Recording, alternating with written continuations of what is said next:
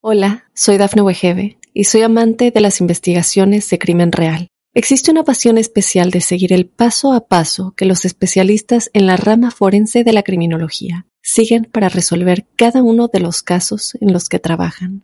Si tú, como yo, eres una de las personas que encuentran fascinante escuchar este tipo de investigaciones, te invito a escuchar el podcast Trazos Criminales con la experta en perfilación criminal, Laura Quiñones Orquiza, en tu plataforma de audio favorita.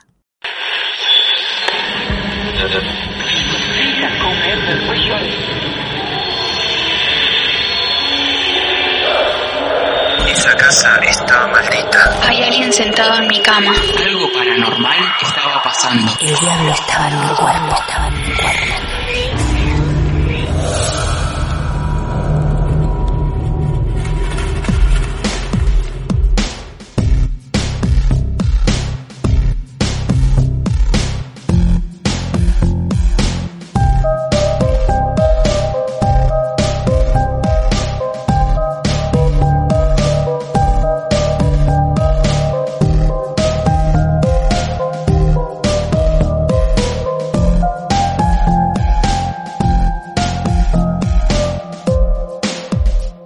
Amigas y amigos de todo el mundo, desde Mar del Plata, Argentina, les decimos bienvenidos, bienvenidas a nuestro episodio 200 de Martes de Misterio.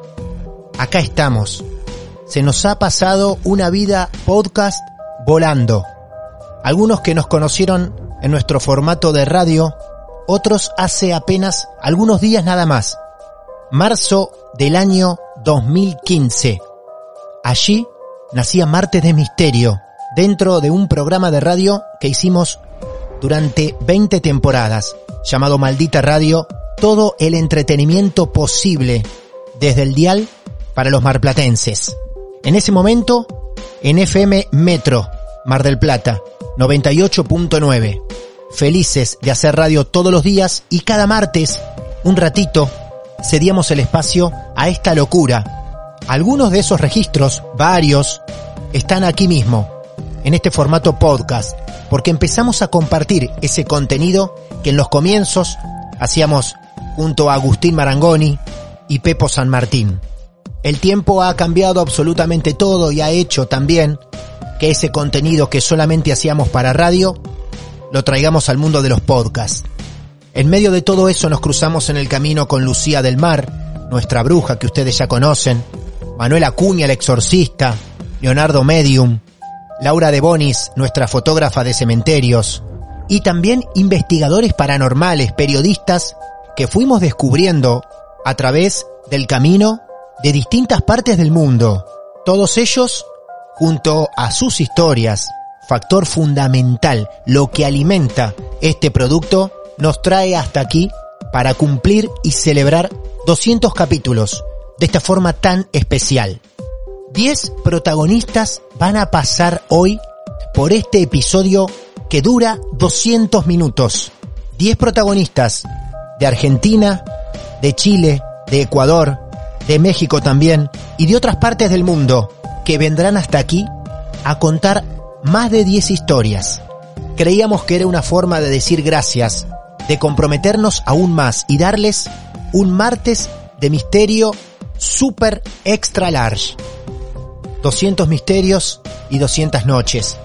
Les puedo asegurar que la vida de Marte de Misterio es mucho más que eso.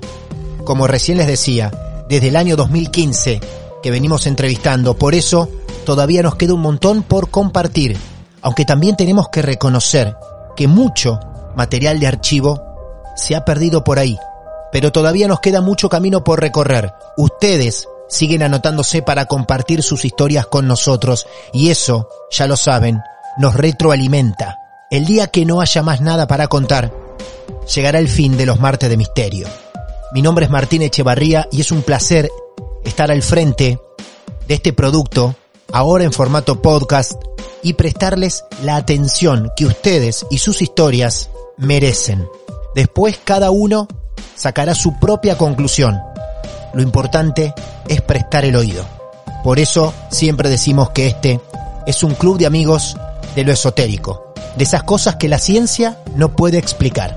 Sepan entonces que todos y todas somos parte y construimos episodio a episodio este mundo. Ahora sí, amigos y amigas, bienvenidos a este súper especial episodio 200 de Martes de Misterio.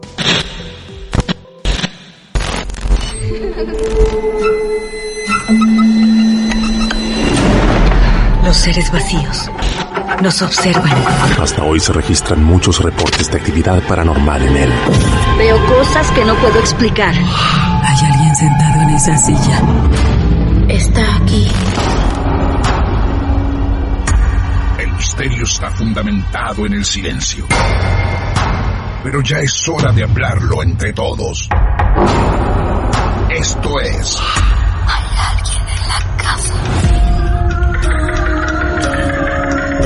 Martes de Misterio. Es divertido asustarse a veces, ¿no?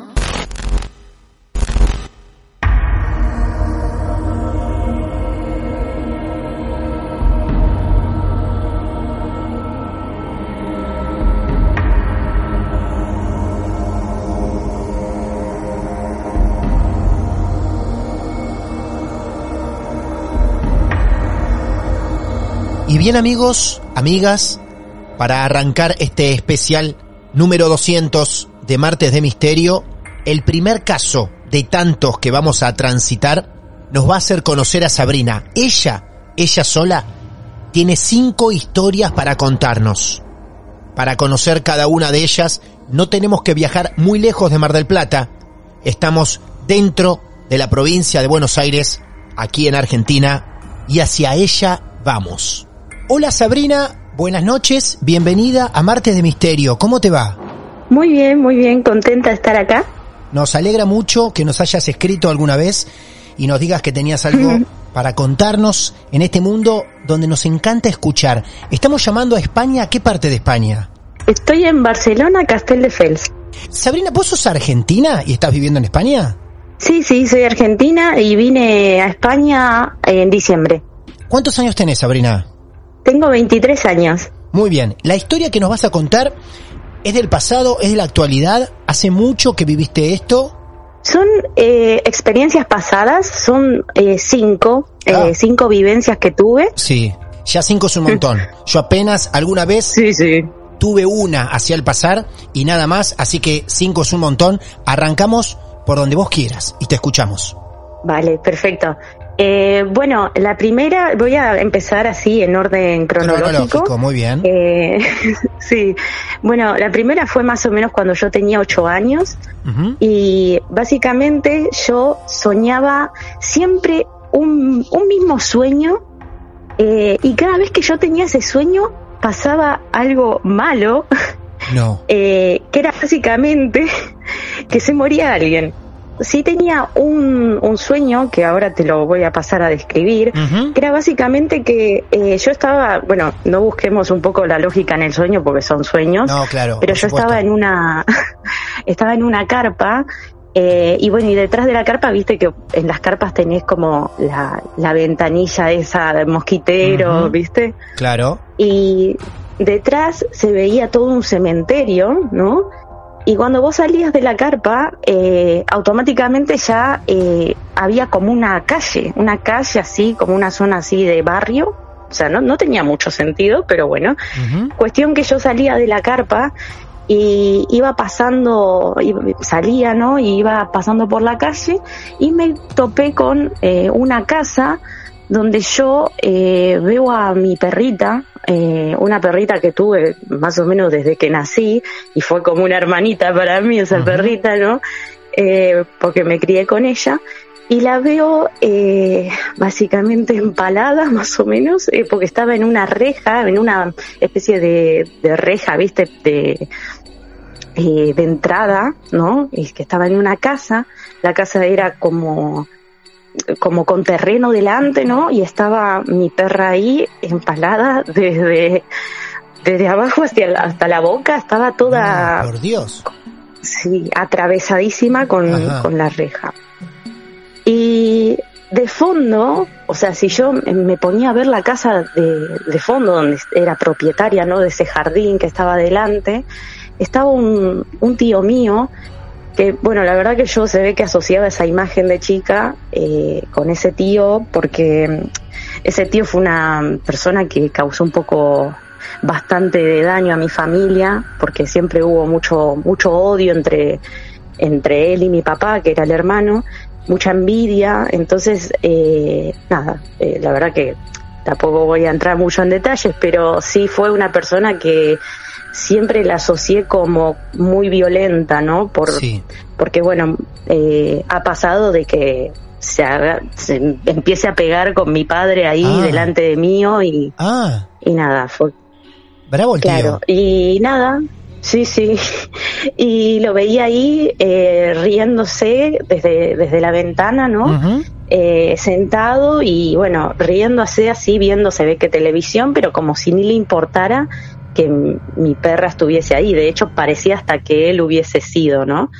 Ah, Eh, y bueno, a raíz de ese sueño, ¿sabés que eh, al día siguiente yo me enteraba que moría alguien? No era alguien cercano, no era un pariente eh, muy directo, o sea, no eran algo que a mí me afectaba muchísimo, pero sí pasaba de que mi madre se enteraba ese mismo día, ¿no? Que yo me despertaba, sí. que primero había fallecido eh, la madre de una tía, ¿no? Que era, bueno, mi tía estaba re mal, pero si bien no, no es alguien directo mío que a- me afecte a mí. Eh, y volví a tener ese sueño eh, dos veces más y la segunda, bueno, murió un vecino y la tercera murió otro vecino. O sea, fue Claro. como hasta los, no sé, 10 años, pero fue muy pausado. O sea, no era que ese sueño lo tenía todos los días, No, no, habría no, pasado. claro, claro. O sea, no eran personas extremadamente cerca, no había ni siquiera una relación Sí. sanguínea con esas personas, pero sí eran personas que a lo mejor podías tratar a menudo. Eran de tu círculo, Claro, claro. digamos, de conocidos. Exacto, Eso, exacto. Era, eran claro. de mi círculo. Era de tu círculo de Eh, conocidos. Es muy loco todo lo que... Me encantaría que alguien pueda analizar ese sueño con todos los tips que tiraste. Porque amaneces o te despertás, abrís los ojos detrás de un mosquitero, como dentro de una carpa, Sí. salís de la carpa, estás en una ciudad, y pero antes ves a un cementerio desde la carpa, y después te encontrás con una casa, tu perra empalada y tu tío riéndose. Un montón de cosas para asociar, ¿eh? Sí. Wow. Sí, sí, de hecho ni siquiera era como ciudad, era más barrio, ¿viste? Ese que hay como muy pocas Sí, casitas, claro. o sea, tipo pueblo, más claro. pueblo, claro. Claro, más Sí, pueblo, sí, eso. y era era de noche encima, eso me faltó decir. Ah, también. Eh, pero sí, era toda como una esfera medio medio rara, la verdad. Así arrancaste entonces, digamos, empezaste a entrar en calor de esa forma en tu vida, en estos terrenos raros, misteriosos. Sí, sí, así.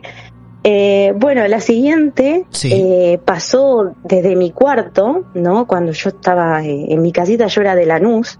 Y nada, yo estaba en mi cuarto, eh, también eh, estaba durmiendo una noche y yo siempre, mm, nada, era muy, un poquito cagoncita, un poquito miedosa y siempre me dejaban la luz prendida del pasillo, ¿no? Y nada, y la puerta abierta. Eh, la verdad que no me parecía. Ahora que lo pienso no me parece más seguro, No, pero no, en claro que ese no. entonces lo veía. Sí, Claro. Y bueno, yo estaba acostada, estaba durmiendo lo más bien, pero en un momento medio me levanto porque noto algo raro en la puerta. Noto como una sombra negra. Eh, que estaba ahí estática, pero era una cosa que no, no pude haber confundido, porque al estar la luz de fondo, eh, hacía mucho contraste que había una figura ahí, una figura toda negra, ¿no? Entonces, eh, yo me acuerdo que me quedé viéndola un montón de tiempo, porque yo reacciono así cuando me pasan estas cosas, de, de quedarme mirando y, y nada, y no se movía de allí, estuvo como, no sé, ocho minutos y no se movía y era eh, una sombra ahí estática, pero con una figura súper contorneada porque se, se la notaba muy bien con la luz de fondo de, en el pasillo. Entonces, eh, no sé en qué momento, pero la figura desaparece y yo reitero que no sé con qué valentía, porque yo era muy, muy cobarde, me levanto voy hacia, hacia la puerta y me fijo eh, que, que había pasado, si había alguien en el comedor y, y, y paso por el pasillo, tal, no veo a nadie. Eh, y cuando me acerco a la puerta de nuevo para entrar a mi pieza, veo que está todo el piso manchado, pero eh, con, con un polvo muy... Porque encima mi, mi piso era de madera, ¿no? Sí. Entonces se notaba muy claro cuando estaba todo empolvado, ¿no? Y es más, le pasé la mano y me quedó la mano así, toda polvorosa.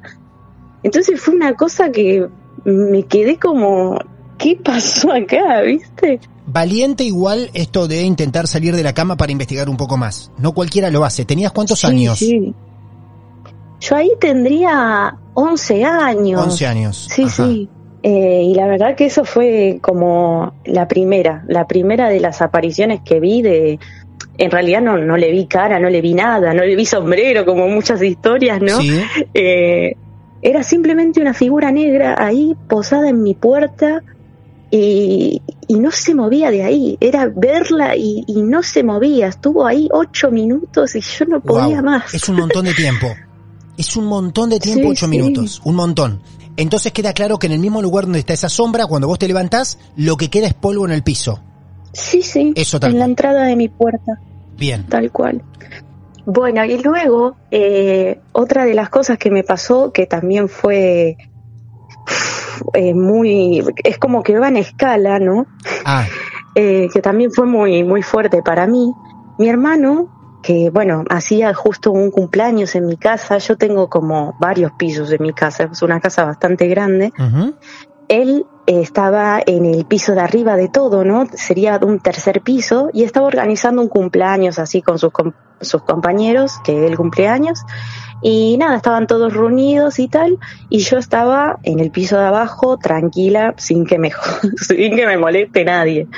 Y estaba así en, en la PC y haciendo cosas. Cuestión que yo me meto al baño y quería sacarme una foto para mi amiga. Yo como simplemente iba a sacarme una foto, no iba a hacer más nada, me meto al baño y me pongo de espaldas al espejo. Y yo me estaba sacando las fotos y con la puerta abierta del baño, porque claramente me estaba sacando fotos. Entonces veo por el rabillo del ojo, por el costado mío, que pasa alguien por al lado mío. O sea, lo escucho Sí. y escucho hasta, ya te digo que yo tenía pisos de madera. Sí. Entonces escucho hasta el paso de que alguien estuvo al lado mío y pasó por, por todo el pasillo y se fue caminando hasta el fondo. Mientras vos estabas en el baño. Y yo, claro, sacándome la foto y Sí. yo automáticamente me quedé como... No, no tuve miedo ni nada porque lo primero que pensé fue, ay, qué vergüenza, tipo, me vieron, porque yo soy muy vergonzosa de que me vean sacándome Claro. fotos. Eh, yo me asomo al pasillo y veo que está todo oscuro. Todo oscuro y vacío. Y digo, Mm. oscuro, claro. Y yo digo, che, pero si pasó, porque yo tengo otro baño al fondo, o sea, son dos baños que están unidos por el pasillo, ¿no? Entonces yo digo, pero ¿por qué si fueron al otro baño no prendieron la luz?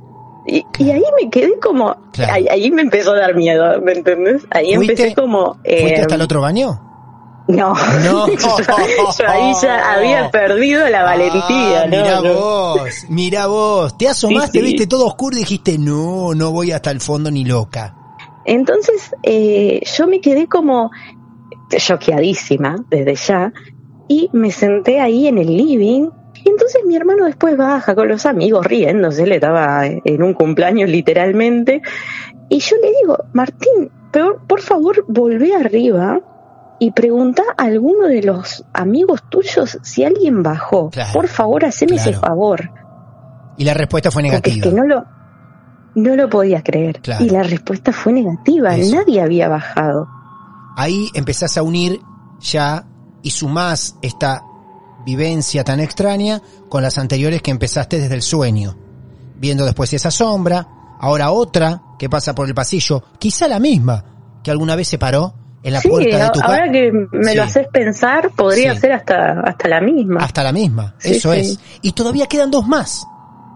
De hecho, eh, hubo otra también en mi casa, que esa fue como, uff, de, de, las más recientes se podría decir, porque ahí yo ya tendría como, como 20 años, ya estamos hablando uh -huh. de un montón de tiempo que, sí. que había pasado.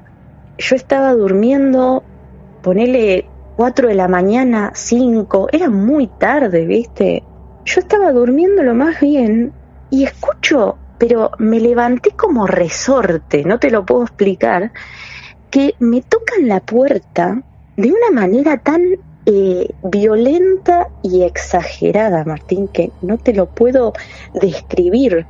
El sonido. Sí. O sea, era, era un golpe seco, rápido y violento. O sea, era una cosa que es que no, no tengo palabras para describírtelo. La puerta del cuarto. Ni aún intentando la puerta del cuarto.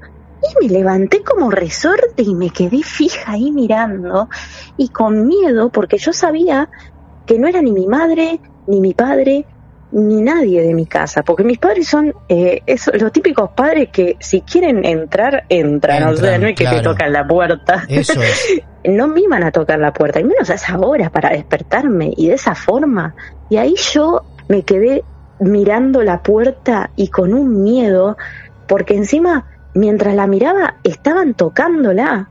Ya te digo que fue una forma de, de, de, tocar que fue como muy violenta, muy rápido. Ni aún intentando al día siguiente eh, podía imitar ese sonido. Un minuto, pero entero, ¿eh? O sea, fue claro. un tiempo bastante largo, no fue cosa de unos segundos. Y me quedaba dura viendo la puerta y no me lo podía creer, porque encima era el miedo de saber que no eran mis padres, porque yo ya los conozco, ¿no? Uh -huh. Ellos no iban a tocar la puerta de esa forma. Todas son como pequeñas apariciones, como destellos, detalles mínimos que alguien quería mostrar sí, sí. o demostrarte que estaba ahí presente. Tampoco era no, algo no, como no, que se presentaba todo el tiempo, sino cada tanto algo te recordaba que estaba ahí en la casa. Que estaba ahí. Que repito, puede ser todavía lo mismo, desde la sombra, luego el pasillo y luego este golpe. Sí, sí, parecía que, claro, quería recordarme que estaba uh -huh. ahí. ¿El último caso que vas a contar es el más reciente? Sí, fue el más reciente y de hecho el más fuerte sí. que pasé en mi vida. Todo fue creciendo, sí, claro. Sí, el más fuerte. Sí. Fue en la casa de una prima que tengo yo. Eh, esa familia la pasó muy mal, eh, perdió a, a, un ser querido eh, en un asesinato. Uh. Y vos entras a, a esa casa y realmente la notás muy rara. O sea, es una casa que, es esa casa que vos entrás y por más que esté todo abierto, todas las ventanas ahí desplegadas, sigue estando oscura, te lo puedo asegurar. Y nada, se, se nota que hay algo raro, ¿viste? Ahí, como uh -huh. que hubo mucho, claro, mucha carga de, de sentimientos. Imagínate que uh -huh. te maten a un ser querido en, un, en, una cosa así de inseguridad que pasa mucho en Argentina, lamentablemente. Eh, es muy, muy doloroso y debió quedar una carga muy, muy negativa. Y bueno, cuestión que un día me quedo a dormir a su casa.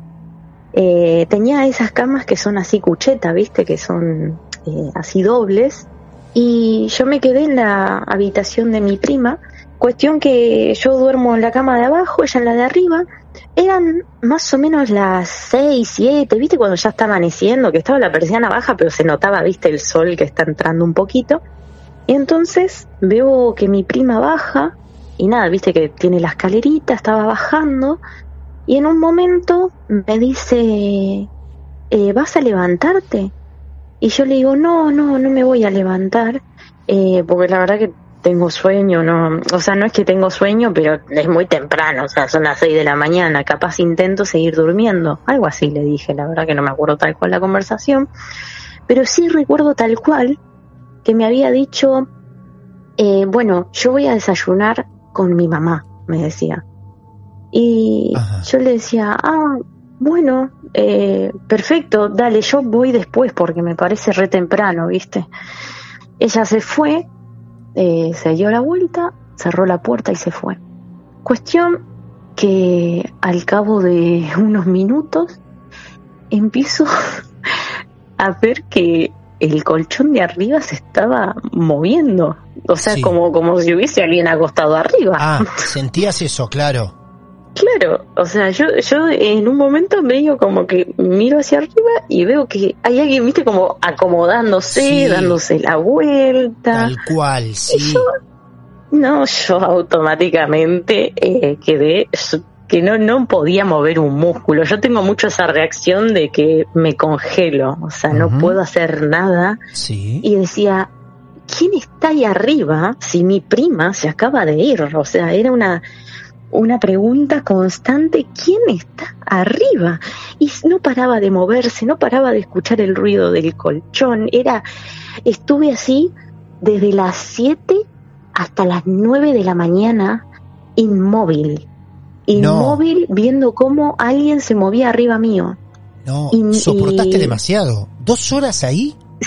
dos horas inmóvil y no me podía mover, no podía ir, levantarme y fijarme porque yo estaba que me moría de miedo, no, no podía, no, no me reaccionaba el cuerpo. Eh, llegaron más o menos las nueve de la mañana, que ya estaba un, un resol afuera, y entra eh, la mamá de mi prima, ¿no? Y dice, bueno, chicas, despiértense. Y yo eh, dije, bueno, es un ángel la que entró porque me va a decir quién está arriba mío. Y va hacia la cama de arriba y la saluda a mi prima. Y le dice, ah, dormiste bien. Y yo me quedo como, ¿qué? Y ahí me cae la ficha. Y digo, Wow. para. porque ahí digo, para. Si ella, o sea, la que estaba arriba siempre fue mi prima. Claro. ¿Con quién hablé? Sí, es ¿Quién fue la que imposible. bajó? Es imposible que eso haya sido parte de, de un sueño. ¿Vos lo, lo viviste? No, no, imposible, imposible, porque tengo claro. hasta las conversaciones que yo Sí. estaba justamente con el teléfono encima, entonces tengo las conversaciones y todo de que le estaba un poquito contando así, pero yo estaba como muy eh, que sin querer hacer ruido. Entonces era como que no, no hay manera de haberla, Ajá. haberlo soñado y tal. Yo vi esas piernitas bajarse de la cama, que estaba con un Por camisón, de hecho estaba Sí, vestida como mi prima. sí.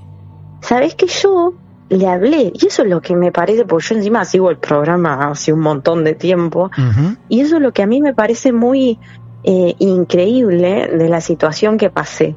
Me, me pareció una locura. A vos la que te responde y sentís es la voz de tu prima, la que se va es la figura de tu prima. Ella en ningún momento te dijo ahí sí. está, no, que ahí está, yo jamás le, le noté bien la cara. Ah. Yo vi que tenía más o menos la estatura de mi prima, ni siquiera le noté la voz parecida a mi prima, ¿eh? pero como mi prima era una nena en ese, en ese momento, entonces ni siquiera le pude hacer una diferencia, no era como que yo vi tal cual a mi prima, ¿me entendés? Era Sí, una Por nena. supuesto. Era una nena, claro. Que se baja de la cama de tu prima que estaba durmiendo arriba, que te invita a desayunar con su madre y que vos le decís no porque es muy temprano y se va. Sí, y me dice, me voy a desayunar con mi mamá. Y yo le digo, ah, bueno, está bien, qué sé yo. y se da la vuelta y, y se va. Distintas señales que se te van presentando en la vida y a vos, como una de las elegidas de tantos que nos han contado sus historias, te dicen acá estamos, Sí. acá estamos. Alguien nos puede ver, es ella. Bueno, cada tanto le damos una señal. Es buenísimo tu desenlace, porque lo que todos creíamos y nos tenía atentos ahí, arriba de tu cama, en esa cama marinera o cama cucheta como dicen, nuestra atención estaba sí. sobre arriba tuyo y todo había pasado mucho antes. Con eso que te habló y que se fue a desayunar a las 6 de la mañana. Maravilloso. Súper misterioso. Así que muchas gracias. No, muchas gracias a ustedes y sigan haciendo el programa que yo siempre los escucho. Un beso enorme. De Mar del Plata, Argentina hasta España, Sabrina. Gracias. Gracias, hasta luego. Adiós, hasta luego. Hola, soy Dafne Wegebe y soy amante de las investigaciones de crimen real. Existe una pasión especial de seguir el paso a paso que los especialistas en la rama forense de la criminología siguen para resolver cada uno de los casos en los que trabajan. Si tú, como yo, eres una de las personas que encuentran fascinante escuchar este tipo de investigaciones, te invito a escuchar el podcast Trazos Criminales con la experta en perfilación criminal, Laura Quiñones Orquiza, en tu plataforma de audio favorita. Y luego de Sabrina, de Argentina, vamos a visitar Chile.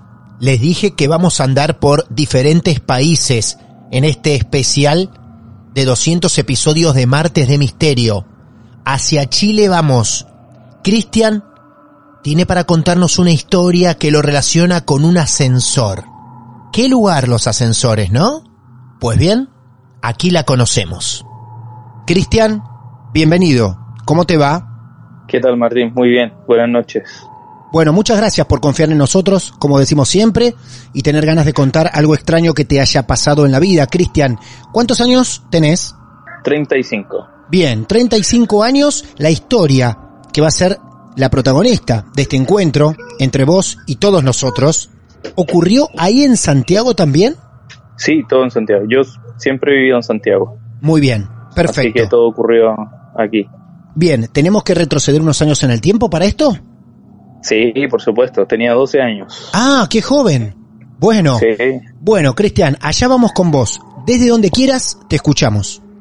Bueno, la historia sucede de la, de la siguiente manera. Voy a contextualizar un poco para, Claro, para que podamos entender el, el porqué y, y- y la situación, ¿ok? perfecto. Yo siempre eh, estudié en una escuela cerca de casa, por lo tanto los, los trayectos no, no eran muy grandes, siempre me fueron a dejar mi, mi padre o mi abuela caminando. Ajá, Eh, pero llegó el punto en que en- en- me tenía que cambiar de, de escuela, más o menos como en, acá le decimos séptimo básico, allá es séptimo grado. bien, primaria. Sí, sí, todavía primaria. Acá la primaria eh, dura hasta el octavo, Ah, el octavo año. mira vos, bien. Y después empieza como la secundaria, que acá le llamamos enseñanza media. Y ahí son cuatro años más. Entonces, bueno, la cosa es que yo me cambiaba de escuela a una escuela como de mayor prestigio, con mejor enseñanza. Eh, uno había que, tú uno tenía que postular, dar una cierta cantidad de pruebas y ahí a uno lo elegían básicamente. Entonces era un, un- un logro importante. La, la complicación ahora, cuando me cambiaba a esa escuela, era que yo tenía que viajar más lejos y solo. Ajá, Entonces yo tenía que aprender, aprender a andar en, en micro. Entonces tenía que aprenderme el número, donde la parada y, y tenía que practicar. Entonces la forma en que mi madre me enseñó fue eh, haciendo el ejercicio de yo ir a buscarla a ella en el traba- al trabajo. Entonces hicimos una práctica a fin, a fin de ese año antes de cambiar de, de año. Entonces, bueno, esa era la práctica, yo la iba a buscar y recuerdo que la primera vez que fui a buscarla, bueno, yo fui con un papelito escrito donde tenía que bajarme, eh, le, le pedí ayuda al, al chofer en ese tiempo, le dije que me avisara y todo, bueno, yo iba como todo muy, muy, muy estructurado, muy práctico y muy pendiente también. Entonces, mi mamá trabajaba en un edificio en el centro de Santiago. Ya El- en realidad es como la zona, una zona muy, muy de edificio, oficina, eh, como el centro de cualquier, de cualquier ciudad en Latinoamérica. Y ella trabajaba en un quinto piso. claro. Entonces, eh, yo llego al edificio, con la numeración, saludo al conserje y me dispongo a llamar al ascensor. Entonces, bueno, estoy ahí esperando el ascensor, toco el botón y en eso viene bajando un muchacho, más o menos como 24, 25 años, Ajá, y me dice, hey amigo, eh, sabes que el ascensor está malo. Dice. No, no, lo, no lo uses porque está malo, no funciona. Y yo le digo, ay, muchas gracias, bueno. Y me dice después, eh, pero su, sube por la escalera porque tu mamá te está esperando arriba, así que eh, eh, sube por la escalera, que, que es más seguro. Y yo, bueno, muchas gracias y todo. Subí por la escalera. Entonces yo llego un tanto agitado a la oficina donde trabajaba mi mamá. Y para ella le llamó la atención y me dice, ¿por qué venía agitado? Y yo le digo, mamá, es que subí, subí cinco pisos por la escalera. ah, Entonces claro. me cansé. Y me dice, ¿por qué no subiste por el ascensor? Me pregunta ella. Y yo Ajá. le digo, porque está malo. Claro, Y me dice, ¿y quién te dijo que está malo? Y yo le dije, un muchacho que Ajá. lo encontré abajo, me dice que estaba malo. Y me dice que tú me estabas esperando acá, tranquila y todo. Y ella se queda un poco helada. y me queda mirando y me dice, nadie sabe que tú me venías a buscar. Me dice, nadie sabe que tú me venías a buscar. Yo no le he dicho a nadie en el trabajo que tú me vienes a buscar. Y yo, pero ah, mamá, Ah. qué, pero qué raro. Le dije, pues si un chico me dice, viene y, y me, y, me, y me menciona que tú me estás esperando. Y me dice, ¿y cómo es ese chico? Entonces yo le digo, mira, es como tiene como 25 años, estaba vestido con un jeans, una camisa, yo lo recuerdo perfectamente, una Claro. camisa como, como tipo leñador, así Ajá. a cuadros de rojo con, con negro, y un bolso, eh, un, un- un bolso de, de así de cartero, de cuero, café, cruzado. Y cuando yo le digo esa descripción, la compañera de mi mamá que está al lado se queda helada. Y todas se quedan en silencio. Y yo me extrañé, entonces yo digo, ¿qué pasó? Y me dice, es que ese chico se murió. Y yo, pero, ¿cómo? No. Y me No. dice, y, Sí. y yo, pero ¿cómo se murió? Y me dice, mira, hace tres meses atrás, aproximadamente, él era un trabajador de nuestra oficina. Mi mamá trabajaba en una oficina de correos privado. Y me dijo, ese chico era un trabajador de acá. Entonces, eh, él se quedó atrapado en el ascensor, entre pisos.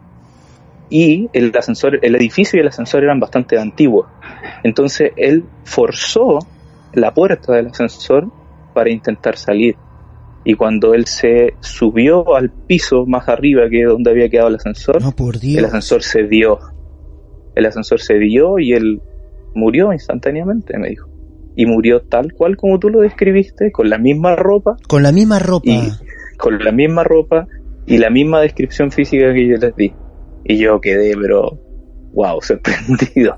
Y dije, no, no, no puede ser, no puede ser. Y, y bueno, y después bajamos, le preguntamos al conserje, porque en realidad esto pasó en, en media hora, 45 minutos. Entonces Eh, bajamos Sí, eso había ocurrido hacía cuánto tiempo? como tres meses antes, más o menos. Ah, tres meses antes y vos no sabías nada de ese incidente. No, no, no, no, no, no tenía idea. Yo no tenía idea. No, no, no tenía idea. Para nada, para nada. Fue, yo era totalmente desconocido para mí esa historia. O sea, no, y, y tampoco después mi mamá me contaba que no le gustaba hablar mucho porque fue muy, fue muy, muy trágico, muy impactante para toda la oficina. Entonces era, era algo que no le gustaba mucho hablar a- ahí en general.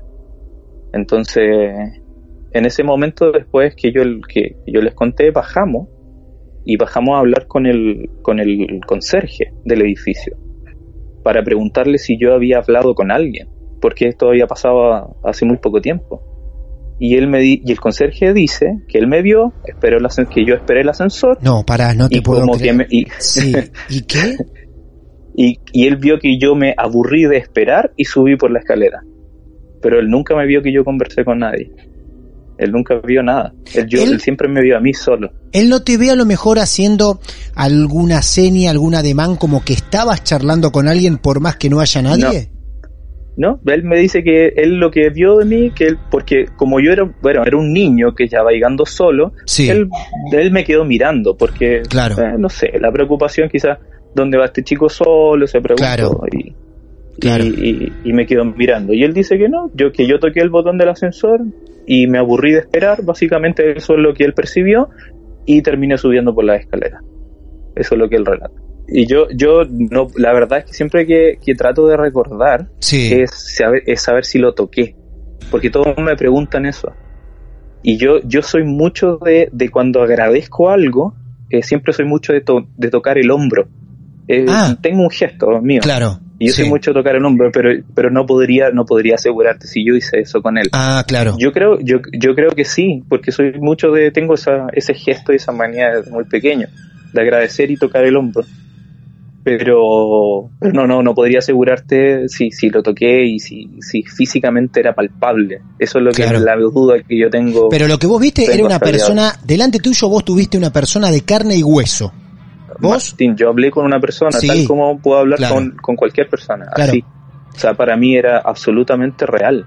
Para revivir, Absolutamente real. eh, para revivir más puntillosamente ese momento ahora, vos ingresás al edificio, te parás esperando ya el ascensor y él, ¿de dónde viene?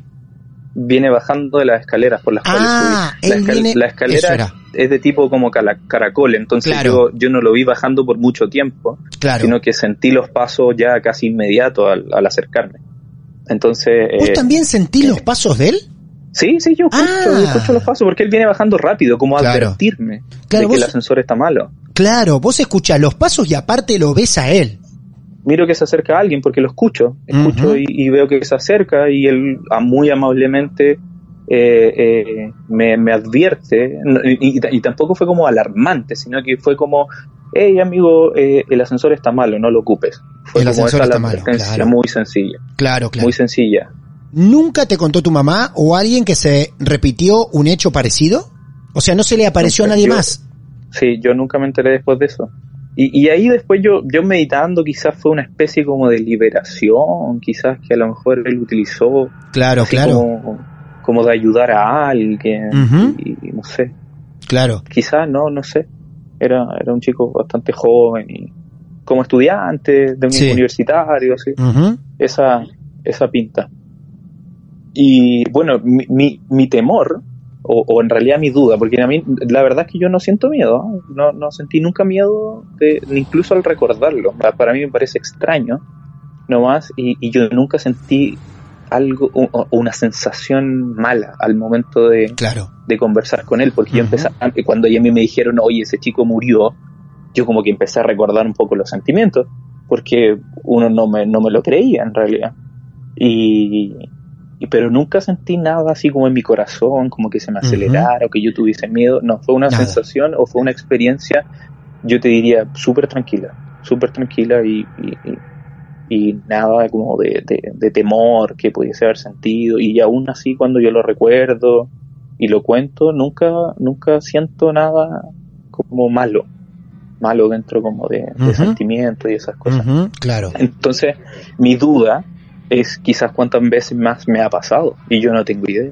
Ah, ¿con cuántos más hablaste y no te diste cuenta? Claro, pero si te Claro. digo, Martín, yo hablé con una persona así como hablo con todas las Sí. personas en la calle.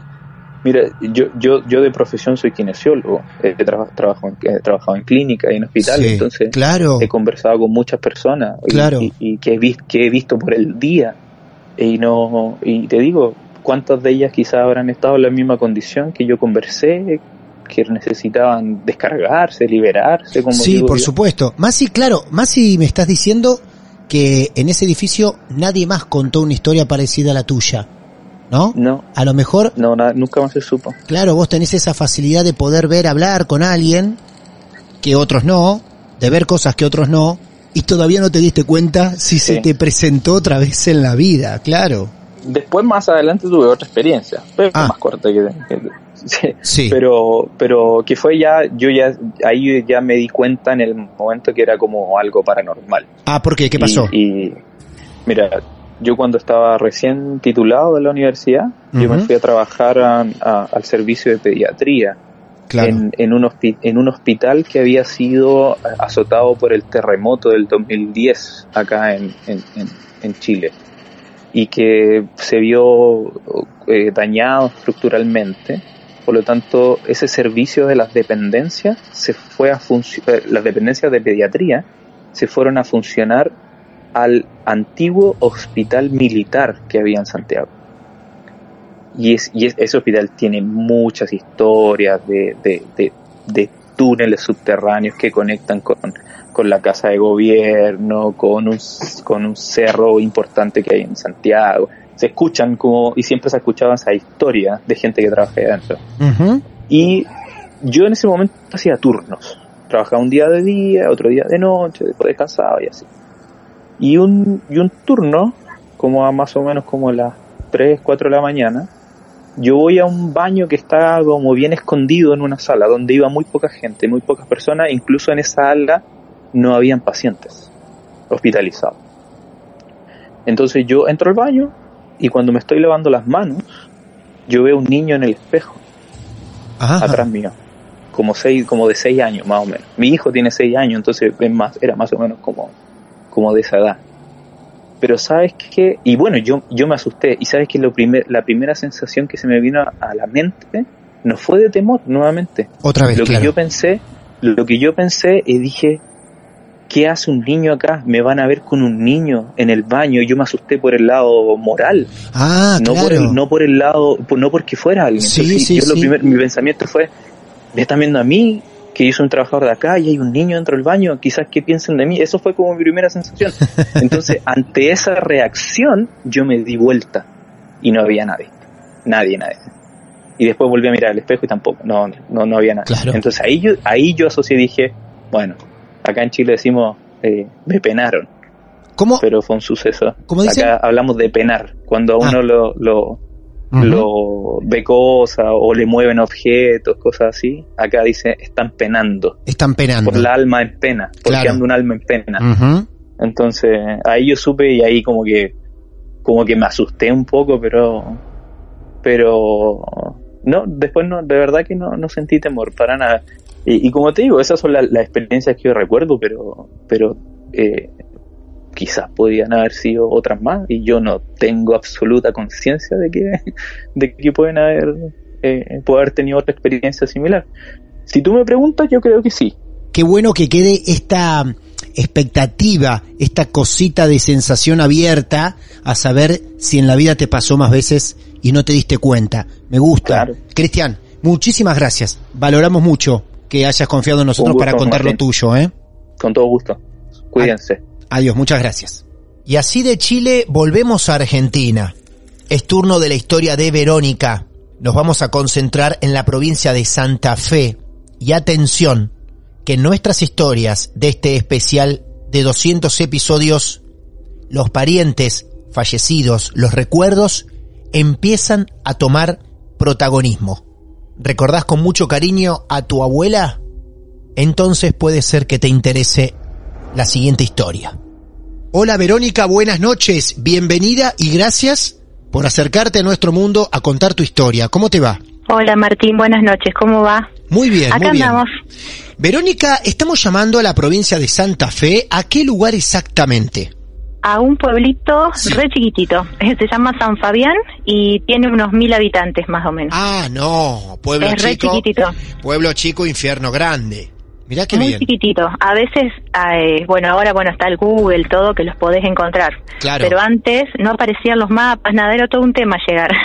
Ahora con toda la tecnología, bueno, ahora estamos un Sí. poquito más. Qué curioso eso, eh, me gusta. ¿Cómo lo buscamos entonces? San Fabián, Sí. a unos 100 kilómetros de Rosario está. Ah, cerquita. Sí. Ah, muy cerca. Y Sí. 65 de Santa Fe, de la capital. De la capital, de Santa Fe. Bien, muy bien. Bueno, solamente mil habitantes y la historia que va a contar Verónica es de ese pueblo, de la casa de sus abuelos. Verónica, ¿cuántos años tenés? Tengo 38. Muy bien. ¿Y la historia más o menos en- tiene cuántos años?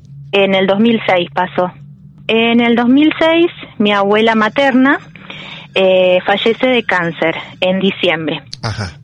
Bueno, la casa de mis abuelos, eh, bueno, mi abuelo ya había fallecido hacía mucho tiempo ya y estaba mi abuela nada más viviendo. Y la casa eh, de mis abuelos es al lado de la mía. Hay un patio chiquito y estamos casi pegados. Bueno, la casa es chiquitita, la parte de adelante era cocina y comedor, después tenía dos piezas, en una dormía ella y la otra se modificó y se hizo un baño por el hecho de que ella ya hace un tiempo que era difícil levantarla de la cama, la llevábamos en silla de rueda para el baño, higienizarla, todo, y bueno, era una casita chiquitita. Eh, bueno, en diciembre ella fallece y bueno, después del velorio, todo, al otro día mi mamá lo primero que quiere hacer es vaciar la casa, que no quede nada. Regal- regaló algunos muebles, Ah, otros mirá. vendió. Sí. Bueno, y en, en cuestión de, ponerle qué sé yo, dos días más o menos, la casa quedó vacía. Lo único que quedó fue una escoba, una escoba mm, común, viste, una escoba de paja. Sí. Quedó ahí adentro. La, la casa lo único que dejamos las ventanas de las ventanas de adelante abiertas con las cortinas todo y cerramos con llave.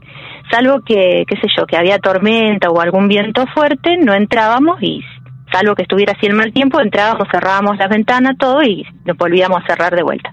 Eh, lo que llamaba la atención era que cada vez que entrábamos no había tierra, no había tela de araña ni en las ventanas ni en los marcos de la puerta. era raro porque viste que cuando una casa queda vacía o que no hay nadie, no, que no la habita nadie, viste que lo primero que se hacen son las telas de araña Ajá. y se llena y se llena de, de tierra, de Claro. polvillo, así el piso, todo. Por supuesto, sí, sí.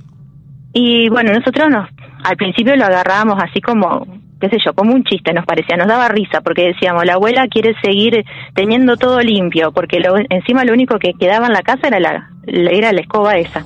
Pero la escoba siempre estaba en el mismo lugar, estaba ahí, no se movía, la escoba seguía ahí. Bueno, nosotros entonces nos daba, nos daba eso, lo tomábamos como una risa, ¿viste? Como que, bueno, hay- no hay tela de araña, la abuela sigue limpiando. Y bueno, una siesta, yo estaba durmiendo en mi casa y me despierto porque siento que como una mano me, me acaricia el pelo, pero la mano era como una sensación fría, helada, ¿viste? Sí. Rara. Me Sí. desperté y miré para todos lados, no había nadie, yo estaba sola durmiendo. Bueno, entonces quedó ahí. Después, una tarde hablando, le digo a mi mamá, ¿sabes que yo estaba durmiendo la siesta y sentí eso? Y ella me dice, ¿sabes que yo estaba afuera? Dice, sentí que me llamaba, dice, y a mí me parecía que era la voz de ella, dice. Uy, por Bueno. Dios. Aparte. Uno escúchame, primero no quería mamá- decirlo. Claro, mamá no te lo niega, mamá no te dice, no, te habrá parecido. No, no, no. Mamá No, no, redobla la apuesta. Sí, entonces como Claro. que bueno, dijimos, bueno, entonces vamos a ver qué pasa, vamos a seguir espiando a ver qué pasa en la casa también con el tema de las telarañas, seguíamos nosotros y la tierra. Claro. Bueno, así que bueno, cada tanto veníamos, abríamos, mirábamos, mirábamos los marcos de la puerta, la ventana y todo seguía limpito. Bueno, Escúchame una cosa. ¿Cada Sí. cuánto iban a la casa, más o menos? Qué sé yo, veníamos una vez a la semana, dábamos una vueltita Ah, a ver qué... sí, sí, sí. Porque estábamos acá al lado, pero viste, qué sé yo. Mi mamá también ya le estaba agarrando idea porque ya había escuchado eso, y que yo le decía del tema de que yo estaba durmiendo la siesta y todo eso, como que ya, viste, se había empezado a, a poner media... Encima ella se asustaba de nada, era re miedosa, mi mamá. Mm, Sí, sí. Así que bueno, un día se le ocurrió buscar el cura. Así que vino el cura. Pero para, para, para. Por esos dos acontecimientos quedó Sí, así como traumada y dijo, ahí. traigamos al cura del pueblo. Vamos a traer el cura, dice. Sí, muy bien. Pero nosotros le decíamos, pero no, no pasa nada. No, no, vamos a traer el cura que a lo mejor ella no está descansando en paz, decía, estaba con ese tema. Ah, Bueno. claro. A lo mejor ella no está tranquila, dice, bueno, bueno, vamos a llamar al cura. Bueno, viene el cura. Entró, todos rezamos, un Padre Nuestro, todos tiró agua bendita por la casa y después de eso es como que quedó ahí, viste, como medio ahí, no, no sé, no, no, como que no pasaba nada, estaba todo tranquilo. El cura no le dijo nada, que percibía algo, nada. Tiró agua No, bendita nada. y nada más. No, el cura vino, rezó, nos hizo rezar ahí, estuvimos con él, Sí. tiró el agua bendita y se fue. Después una noche, no sé, no me acuerdo cuánto pasó, que ya está, nos habíamos acostado. Yo ya estaba media entre dormida y siento como que alguien hablaba ahí en el pasillo, que daba al, a las piezas, que daba el baño, pues yo tengo mi habitación, eh, el baño y la habitación que era de mis papás. Y en el medio ahí es como que alguien hablaba, no sé, habrán sido la una y algo de la, de la madrugada. Y como que hablaban, se reía, pero era una sola voz, que alguien como que hablaba solo. Y yo me desperté escuchando eso y digo, yo debe ser mi mamá que está dormida, hablando dormida. Así que agarro, me levanto, prendo la luz del pasillo, cuando iba para la pieza de mi mamá, se me apagó la luz. Vuelvo, prendo la bueno. luz. Mi mamá me dice, se asustó cuando me vio ahí. Dice, ¿qué te pasó? No, nada, le digo, yo vine a ver si vos estabas dormida, que estabas hablando, que... No, no, dice, yo pensé que eras vos, dice, encima se apagó la luz, más se asustó mi mamá. Después, bueno, nos levantamos, miramos la cocina, prendimos la luz, todo, no había nadie. Nada. Y así que nos quedamos un ratito y dice mi mamá, vos sentiste la misma voz que yo, dice. Y después, bueno, dijimos, no, Sí. es la voz de la abuela. Bueno, estuvimos ahí un rato a ver qué pasaba, si se escuchaba otra cosa, no, nada, así que bueno, vamos a dormir. Así que nos fuimos a dormir. Al otro día agarramos y vinimos y abrimos acá, en la casa de, en la casa de mi abuela. Abrimos y estaba ahí, nos llamó la atención de Sí. que, que en la ventana de la pieza donde ella falleció está, hay un mosquitero, una tela metálica y una reja. Y la tela metálica era como que como que alguien la había empujado del lado de adentro hacia afuera, como que alguien hubiera querido salir. Y esa tela metálica siempre estuvo derechita. Y eso nos llamó la atención y mi mamá dice, se fue. Se fue, se fue, mira cómo está. Bueno, se empezó con ese tema de que se fue, que mi abuela se fue. Que se fue porque quedó marcado en ese mosquitero un- como una panza había hecho el mosquitero. Claro, claro. Raro, porque a nosotros nos llamó la atención de que cómo va a ser una panza, como que algo que como que algo empujó, viste, como que empujas algo y te queda la marca, la panza así sobre algo. Claro, sí. Bueno, se quedó ahí. No, mi mamá dice, no, ya se fue, ya se fue. Esperamos otros días más, nosotras también curtidas ahí de que vamos a ver qué pasa. Volvimos a la casa. La escoba seguía, pero ahora se había empezado a a hacer telas de araña en los marcos. Entonces mi mamá hacía, afirmó, ahora sí, no está más, se fue. Y no pasó nada hasta ahí. Después de ese tema de esa noche que escuchamos que ella él, parecía como que hubiera ido a despedirse porque se escuchaba que se reía y hablaba, pero no se entendía nada de lo que decía. Así que bueno, dijimos, bueno, se fue, se ve que necesitaba, qué sé yo, que viniera el cura a, a rezarle, no sé, ya no sabíamos qué pensar que podía hacer. Así que bueno, después de un tiempo que pasó, no, no, no sé cuántos, cuántos meses habrán pasado, vino una señora a ver si le alquilábamos la casa, porque la casa estaba vacía y ella se había venido de otro pueblo a vivir ahí porque tenía Ah. familia. Era de otro pueblo entonces. Era, ella. sí, era de Claro. otro pueblo. Bien. Y bueno, mi mamá le dice, bueno, si es usted sola, sí, si lo- porque la casa es chiquita, dice más para una persona, una o dos personas, no. Bueno, entonces la alquiló. Después, con el correr del- de, los, de los días, sí, la señora empezó a preguntarnos si la casa tenía alguna otra llave. Sí. No es la única llave que hay, le decíamos nosotros. Sí. Ah, bueno, se iba. Volvía así, como paseando así afuera, que estábamos en la vereda, y también. Dice, pero ¿están seguros? Dice, yo voy a cambiar la cerradura, porque a mí me falta la hierba, el azúcar, dice. No. Me prendan las luces. No puede ser. Y ¿Le dice, faltaban cosas también? Se ve que le faltaba la hierba y el azúcar. Cada vez que ella iba a tomar mate, había menos. Hierba y azúcar no le quedaba poco. Y le prendían las luces de la pieza. Ella dormía en la misma pieza que era de mi abuela. Y bueno, le dice mi mamá, cámbiela la cerradura para que ustedes se quede tranquila que nadie entra, porque encima la casa tenía una sola puerta, la puerta de adelante. Escúchame una había- cosa, escúchame Sí. una cosa. Cuando la señora les plantea por primera vez este caso, por Sí. más que tu mamá le dice, bueno, bueno, cambie la cerradura, entre ustedes dos empezaron Nosotros- a tirar una mirada cómplice. Sí, empezamos a Sí. pensar, vol- volvió, no le gustó la, la inquilina, pensábamos nosotros. ¡Qué grande! De porque abuela ya- is back. Sí, no, no, ha vuelto, digo yo. Sí, sí, sí. Bueno, y ella nos decía que bueno, que le faltaba la hierba, le faltaba el azúcar, que le prendían la luz de la pieza. Bueno, nosotros dijimos, bueno, cambió, cambió la cerradura, todo, tenía dos llaves, las tenía ella. Ella nos dijo que le había cambiado todo. Bueno, y le digo a mi mamá un día, vamos a ver qué hace, cómo se va a prender la luz de la pieza, porque encima la llave de la luz que tenía en la pieza mi abuela tenías que pegarle fuerte para que se prendiera, no se Ah. prendía así fácil, que viste que a veces las tocas y enseguida prenden. Sí, por supuesto, Tenías claro. que darle un golpecito.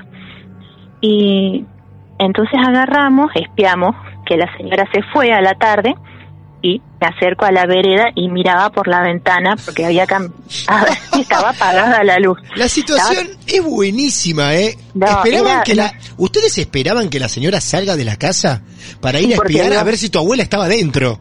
Sí, como ya éramos las viejas chismosas del, del barrio, yo. Por favor. Porque no puede ser, digo yo, que esta mujer siempre se queje de que la luz y todo. Sí. Y bueno, agarramos, bueno, salgo yo, miro ahí, me acerco despacito, la luz estaba todo apagada, la pieza en la cocina, todas las luces apagadas. Sí. Bueno, espero yo, digo yo, bueno, voy a esperar a la nochecita, si no llega antes esta mujer, me doy otra vuelta. Y eran, no sé, habrán sido las ocho y algo, bueno, digo, voy a dar otra vueltita a ver qué pasa. Salgo, miro la luz prendida en la pieza de mi abuela. Bueno, le digo a mi mamá, la No. llamo, le digo, mira, está prendida la luz, tiene razón esta mujer, le digo yo. Que mi mamá no quería decir nada, ya mi mamá ya se había empezado a asustar de vuelta. Le digo, no podemos llamar al cura de vuelta porque está la mujer viviendo, no podemos meternos de vuelta a, a decirle, mire señora, vamos a venir, venimos con el cura de vuelta, porque no, la íbamos a asustar. Bueno, la cuestión que pasaba eso, y ella como que se cansó de esa situación y bueno, después agarró y se fue al tiempo. Ah, se fue. Vos No. decís que se fue por esa razón. Yo creo que sí, porque Sí. y creo que cualquier persona que se asusta, ponele que vos agarras, dejas todo apagado en tu casa y claro. volvés y tenés la luz prendida. Claro. Y como medio, Sí. qué sé yo, no sé. Bueno, después pasa un tiempo, viene una señora más joven a alquilar también sola Y también nos dice un, pregunta, ¿tu mamá, le dice a mi mamá, falleció acá en la casa? No. Mi mamá le dice, ¿por qué? No. Qué pregunta No, directa. Sí, así, así, derechito, sin tanta vuelta. ¿Por qué? le dice mi mamá. No, no, dice, porque yo escucho algunos ruidos, dice. Mi mamá no le quiso decir ni que sí ni que no, que le cambió de tema. A lo, o- pasaron otros días y le agarra y le dice la, mm, la señora, la, tu mamá murió acá, me, le dice. ¿Por qué? Le dice, no, no, dice, porque yo, dice, estaba la, la ventana abierta, dice, que da, que es la, la del baño, dice, y escucho que dicen, por, así como retándome, dice, ¿por qué no cierran esa ventana que entra frío? No. Y era una voz, y dice, ¿y cuál, la, cuál ventana? Le dice mi mamá. Entonces ella le decía, bueno, después la mujer, pero no, te habrá parecido, habrán sido los vecinos, dice. Claro, de vecinos no, tenemos un matrimonio joven que tampoco tenía una voz así como para retarlo y menos por una ventana que no, no le correspondía a ella. Bueno, la mujer se va, se va a su casa, se vuelve va a la casa de mi abuela. Y después mi mamá me dice, esa ventana tu abuela no quería que la abrieran nunca, dice. Ah, por Entonces Dios, fue, por entonces fue ella, le digo yo. Bueno, la cuestión que también estuvo otro tiempo esta mujer, se fue. Y se fue, lógico. Se fue, no, nadie quería quedarse acá, pobre. Verónica, vos sabés Mi que... abuela las corría todas. Claro. Hola, soy Dafne Wegebe y soy amante de las investigaciones de crimen real. Existe una pasión especial de seguir el paso a paso que los especialistas en la rama forense de la criminología siguen para resolver cada uno de los casos en los que trabajan. Si tú, como yo, eres una de las personas que encuentran fascinante escuchar este tipo de investigaciones, te invito a escuchar el podcast Trazos Criminales con la experta en perfilación criminal, Laura Quiñones Orquiza, en tu plataforma de audio favorita. Vos sabés que la frase completa tan clara me sorprende, ¿eh? Sí, a nosotros Porque, también. Claro, a veces se escuchan palabritas, una expresión, a veces no sé, un suspiro, alguna risa, pero toda la frase que vos nos acabás de contar, que coincide entre lo que decía la inquilina y lo que pensaba, Lo que pensaba mi abuela. siempre. la verdad que asombra. Claro, a nosotros nos llamó la atención porque después, bueno, mi, mi mamá decía, esa ventana, sí, es verdad, le digo, yo esa ventana no la quería abrir mucho porque entraba mucho mucha corriente de aire y no le gustaba Sí. que estuviera frío. Claro. Y sí, ella vino y nos dijo así. Bueno, nosotros quedamos ahí, no dijimos ni sí ni no, pero bueno, cosa como que a lo mejor escuchó de los vecinos, qué sé yo, como para no asustarla tampoco. Pero bueno, el tiempo también se fue. El pueblo es muy pequeño, siempre lo fue. ¿Alguna vez Sí. escuchaste si corrió un rumor sobre la casa de tu abuela? No, No. por lo menos no, qué sé yo, los que se han ido no, no han, No han dijeron estado nada. quizás- no dijeron nada. Ah, claro, por eso. No, y después, bueno, la casa la, la terminamos modificando. Yo la pieza que era de mi abuela em, la agarré para guardar, como un depósito para guardar todas mis cosas, pues yo soy maestra, Ah, así que tengo todos mis juguetes ahí, los títeres, todo guardado ahí. ah, qué bien. Sí. Y la parte de adelante la transformamos en un garage, donde guardo mi auto también. Bien, o sea que vas que muy bueno. seguido ahí, Sí, estoy casi siempre. casi siempre. ¿Y no te encontrás nada? No, nada, qué sé yo, digo yo, a lo mejor porque estoy, a lo mejor estoy esperando encontrarla, pero ya no está. Claro, eso es. Así que bueno, no, una sola vez, Sí. hace ya, qué sé yo, hará dos años, un año y medio. A la parte de adelante donde está el auto, ahí quedó como otra piecita al costado y le había puesto juguetes a mi nena. Mi nena tiene seis ahora. Yo le había puesto y ella no quería venir a jugar ahí. Ay, yo no quiero jugar. No, ahí no, me decía. Ah, ¿Pero por qué? Le digo, ahí tenés lugar para jugar. No, no, hay una, una señora mala, me dice, me mira seria. no. Le digo yo a mi, herm- bueno, Sí. le digo a mi hermano, apareció de vuelta. Y le pone y se pregunta, le dice mi hermano, a ver qué, cómo es. Y yo le preguntaba qué tenía vesti cómo estaba vestida la señora, cómo era todo. Y bueno, ella me la describe y me dice que tenía un vestido azul. Y yo después le digo a mi hermano, me dijo que tiene un vestido azul, le digo. Y el vestido azul lo tenía puesto mi abuela cuando la, él se murió, la pusimos ahí en el cajón. la- ella quería que le pusieran un vestido azul y ella nos había dejado. El día que yo me muera me ponen esto, dijo. Bueno, y le pusimos el vestido azul. Y ella me dice que tenía un vestido azul, la señora que la miraba seria. Y hasta el día de hoy no quiere quedarse jugando sola ahí donde tenemos el auto y los juguetes porque dice que ella no le da miedo estar ahí. Así que bueno, y nunca le habíamos mostrado una foto, nada, de mi abuela. nada. Claro. Después mi, mi hermano consiguió una foto que tenía él cuando era chico con mi abuela con ese vestido y le dice, ¿es esta señora la de la foto la que ves vos? Sí, dijo. Pero bueno, quedamos ahí también, digo yo, pero está o no está, no sabemos, qué sé yo, viste que ya llega un momento que vos no sabes qué pensar. O sea que la última persona que vio a, a la abuela o tuvo algún contacto fue tu hija. Es mi nena, sí. Qué increíble, cuántas coincidencias. La frase que escucha esa muchacha que alquila la casa, que coincide con lo que tu abuela detestaba, tu hija describiendo ese vestido azul, el vestido de la abuela y después diciendo era ella en la foto. Mágico, impresionante. Sí, la verdad que digo yo, bueno, porque a vos a veces lo contás, se lo comentas a alguien y te quedan mirando como diciendo, no, estás totalmente chiflada. Sí, claro. No te, ¿Cómo vas a decir eso que nadie te lo va a creer? Y el año pasado que los empecé a escuchar a ustedes, y digo yo, bueno, está bueno que nos brinden ese espacio a la Sí. gente que, que hay gente que no te cree, ¿viste? Y está bueno que haya gente que sí, que te cree, que Eso te es. da ese lugar y te escucha. Que a veces es. está está buenísimo eso. Ya nos cruzamos con historias donde niños ven a un abuelito, a una abuelita y después te lo terminan marcando en una foto y termina siendo un pariente de la familia.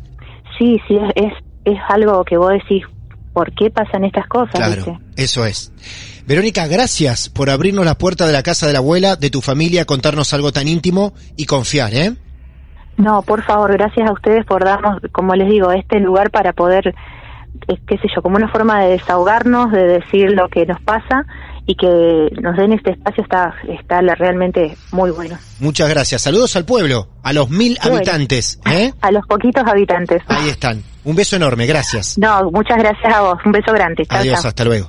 Dejamos atrás la historia de Verónica y todo lo relacionado con su abuela y nos mantenemos en Argentina. Seguimos en territorio argentino en este especial de 200 episodios de Martes de Misterio y en Buenos Aires está Fabricio, ya listo, dispuesto, conectado para ser otro de los protagonistas de esta noche.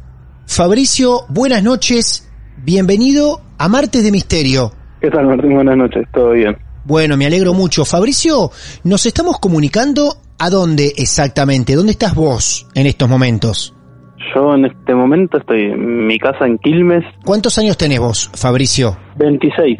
Fabricio, ¿esto empieza a ocurrir desde qué edad más o menos?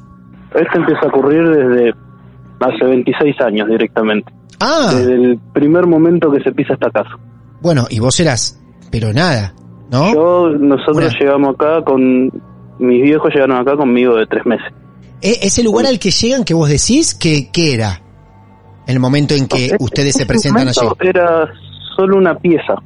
O sea, hace es, es la casa más antigua de acá del barrio. Tiene... o sea, el barrio tiene 70 años y la casa tiene 80. Un terreno grande y una pequeña habitación, nada más. Casa, casa, habitación. Y ahí llega tu papá, tu mamá, vos y alguien más. Yo. No, no, después, después nace mi hermano, pero cuatro años después. Ok, vos muy Sí. pequeño entonces. Acá cuando se llega, lo, la cosa es que era un, como un basur, es un patio enorme y un, un enorme basural con algo que después dedujeron que era un altar, que era Ah. como una mesa con un pilar cuadradito medio, no, eh, miento, hexagonal. Una cosa rara que había ahí y muchos huesos y pequeñas cosas. Eso estaba en el terreno fuera de la Eso habitación. estaba en el terreno fuera de la habitación, bien al fondo. Ah, bien al fondo, bien. Y bueno, eso se fue limpiando y se fue armando la casa, las demás habitaciones. Y dentro de todo no pasaba mucho. Pero cuando yo el primer recuerdo de algo raro que tengo es tener cuatro años, Sí. Estar acostado tranquilo en la habitación de mis viejos y escuchar en el piso que golpean. Escuchar a- en el piso como si hicieran... Algo estamos rato. escuchando ahí, sí. El piso de la habitación que era de cemento. No, No. era de parqué.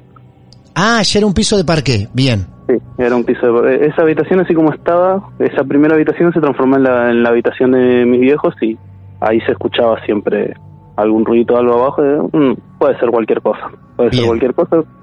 Siempre quedó ahí. En nada más que eso. Y bueno, después fuimos creciendo, mi hermano ya estaba, ya había nacido, eh, me hicieron mi propia habitación con él y ahí la cosa se puso más jodida. Ajá. Porque era empezar a escuchar no solo que golpeaban el piso, que ese sí era de cemento, o sea, se escuchaban como pequeños pasos, Sí. Sino que rajuñaban la ventana. Se escuchaba horrible escuchar así como todos de- de- lo que me llama la atención es que son todos dedos muy chiquitos, no sé, ¿viste un, un bebé tocando una ventana? Sí, sí, por Pero con es, esa pequeña fuerza. Y era escuchar todas las noches.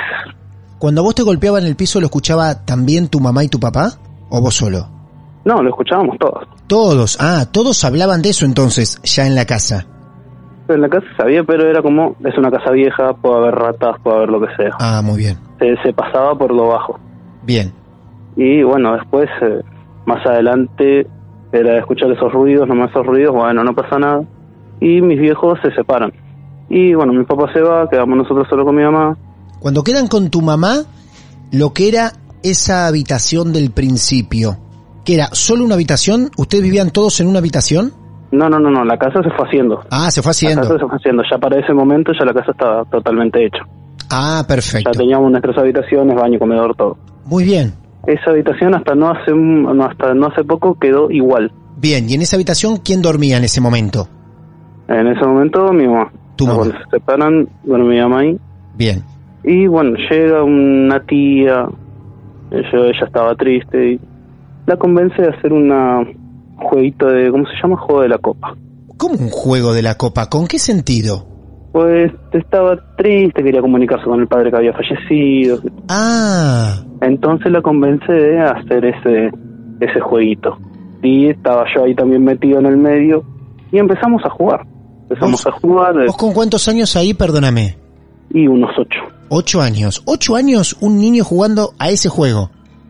Y para mí era una tontería. Sí, para vos, Para claro. él estábamos todos jugando a algo como para distraerse. Bien. Estaban jugando ahí. Yo no sé qué marcó, pero en un momento la copa se empezó a mover rápido. Era una cosa, de, está bien, me están, me están tonteando a mí, me están tomando el pelo nomás. Pero la copa se movía muy rápido. Y yo me asusté y dije, no, yo no juego más. Directamente solté y me fui. Y dice, no, no tenés que hacer eso, venía a agarrar. No, no juego más, me fui. Me fui para adelante, me fui, no, no quise jugar más. Y se quedaron ahí jugando. Pero después de eso yo, yo empecé a ver cosas. En acá en la casa empecé a ver cosas de noche. Cuando todos iban a dormir, yo de repente estaba acostado Sí. y por la puerta se veía una cabecita de se asomaba. Miraba, se metía para afuera. Miraba, se metía para afuera. ¿Por dónde se asomaba? ¿Por la puerta de tu Por habitación? Por la puerta. Ajá. Y yo tenía mi cama al lado de la pegada a la puerta. Y era darme vuelta y ver que había una sombra ahí mirándome y que se iba. ¿Tenía cara? ¿Tenía alguna No, era una cosa totalmente oscura. Pero era de un chico, era un nene. Claro.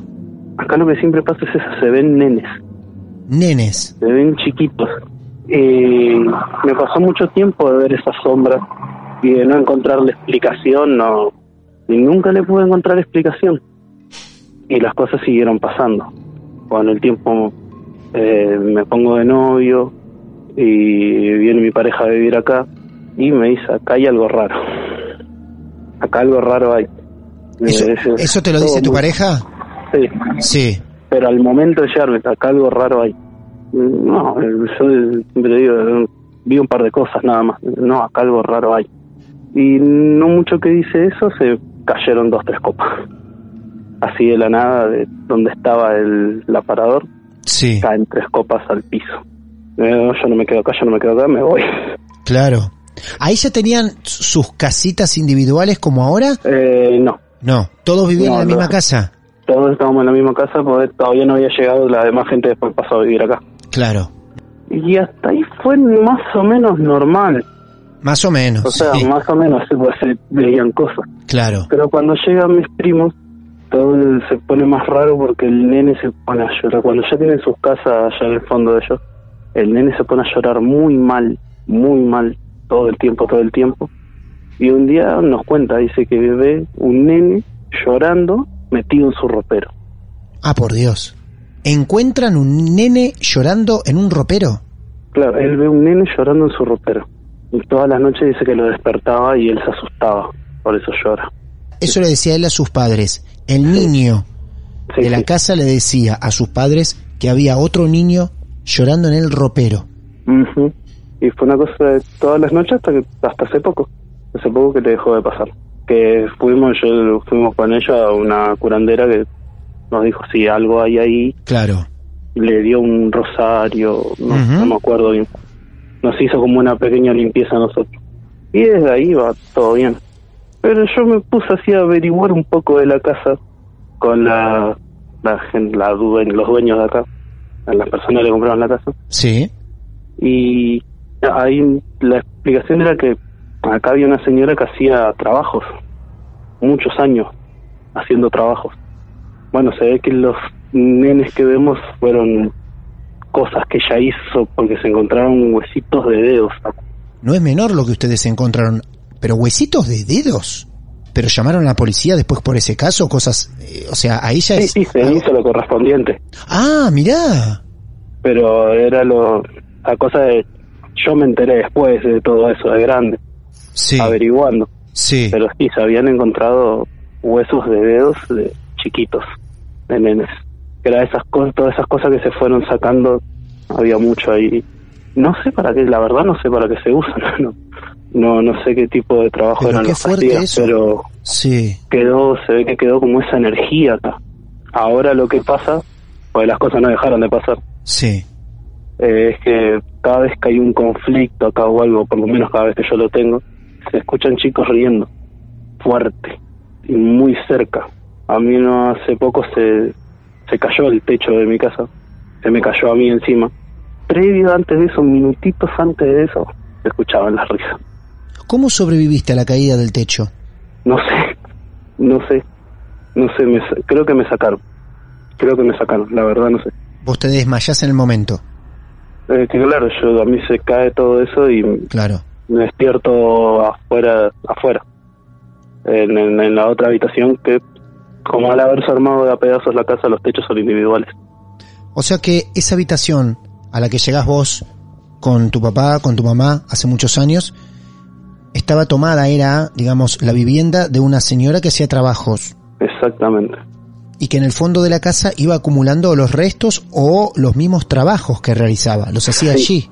Sí, Lo que me llama la atención, los huesos de manos que vos estás contando, Sí. ¿no? sí, yo digo son de manos porque eran pequeños pedacitos, como Sí. una falange.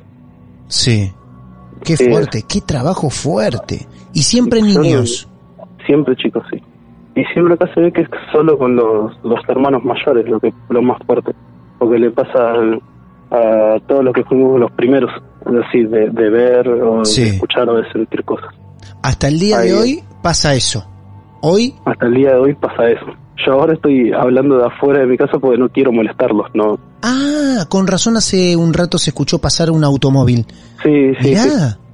Vos me estás contando la historia afuera porque no querés estar adentro mientras no nos relatas esto. Claro. No sé, sin mí lo cuento yo. Qué maravilloso, Fabricio. Qué maravilloso. Bueno, maravilloso para nosotros que conocemos tu historia, no para ustedes que la tienen que seguir viviendo. ¿Y no pensaron llevar a alguien a ese lugar en vivo que esté allí a hacer una limpieza o algún trabajo?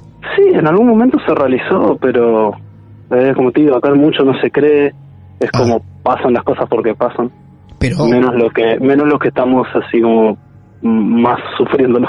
son varios los testigos, o por lo menos los que hablan sobre los niños que escuchan. Sí, son, o sea, Claro. no, han escuchado amigos de estar acá en casa y que de repente un sombrero que está colgado en mi pieza está bien colgado, lo tiran como Ujú. pegándole a la- al que está ahí conmigo. Como Lo- de, "A vos no te quiero acá.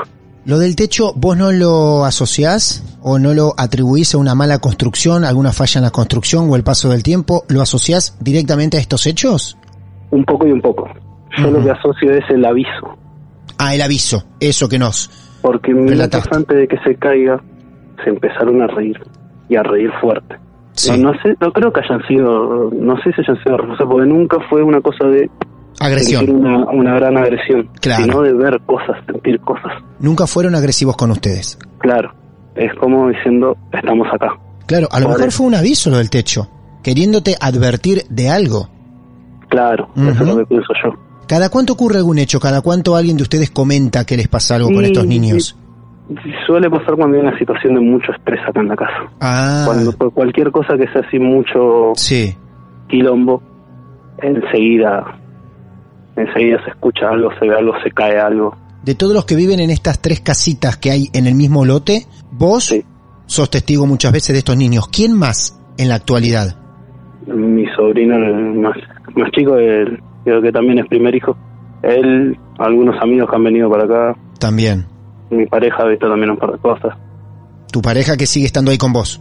Sí, sí. Es fuertísimo, ¿eh? Lo de los huesos es una cosa increíble. Bueno, Sí. Fabricio, en el caso que sigan ocurriendo cosas o tengas novedades para nosotros, aquí estamos esperándote, podés acudir, sabes que te vamos a escuchar y que te vamos a creer. Y en el caso que podamos ayudarte, también vamos a tener las puertas de nuestra casa abiertas para, para vos, ¿eh? No, por favor, gracias a ustedes. Adiós, hasta luego.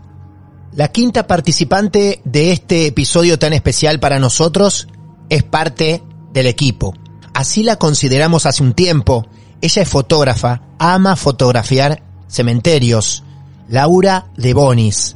Ya nos regaló episodios encantadores sobre leyendas, historias de cuidadores de cementerios. Y no podía faltar en este especial. Leyendas urbanas de la noche de cementerios en Argentina. Hola Laura, bienvenida a este episodio tan especial para nosotros. ¿Qué tal, Martín? ¿Cómo estás? ¿Todo bien? Ansiosos por saber qué estuviste recolectando últimamente para nosotros y qué historia o historias nos vas a ¿Qué historias presentar. te traigo para hoy? Sí. Para no contar lo que siempre se cuenta sobre, sobre los cementerios y sobre los fantasmas, Sí. eh, sobre todo en cementerios porteños como el de Recoleta, Chacarita, eh, te traigo una historia de cuidadores que es, eh, es bastante fuerte. Si querés como para arrancar te empiezo a contar este de qué se trata. Ubicaros primero. ¿Desde dónde estamos? Eh, estamos en el cementerio eh, de Villegas, eh, en provincia de Buenos Aires, con Urbano.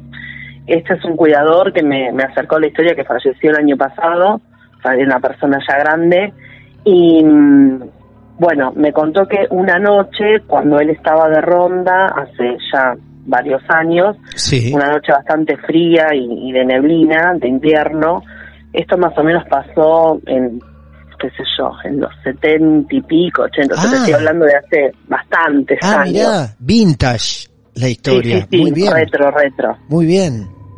Tenía que trabajar hasta más o menos la medianoche y después este lo reemplazaba otro cuidador que había empezado hace poco. El, el cuidador más grande, Roberto se llamaba el cuidador más grande. Este siempre llegaba eh, llegaba horario, viste, cumplía con, con la rutina, todo. Y, y el otro al ser nuevo solía llegar un poquito un poquito tarde, pero bueno, a veces se quedaban tomando mate porque este viste el, el más grande le tenía como paciencia y le explicaba todo porque la idea después era jubilarse Claro. bueno un día estaba extrañado porque no llegaba viste Eh, el Roberto estaba extrañado porque había hecho la ronda eh, el muchacho se llamaba Valentín y no llegaba y viste había pasado el horario y estaba más retrasado. Bueno habrá pensado bueno se quedó dormido no vino viste habrá tenido un problema en la casa qué raro. Bueno pa- pasa pasan las horas pasan las horas hasta que eh, escucho sonar, sonar el teléfono. En una época imagínate que en el cementerio no era lo multitudinario que soy y en la quietud de la noche viste y, y que no pasaba nada bueno, eh, se asustó, ¿viste? Bueno, ya me agarra el teléfono, contesta y Valentín le dice, mira, no me retes, que tuve un pequeño inconveniente con el tren, estoy un poco retrasado y más o menos en media hora llego.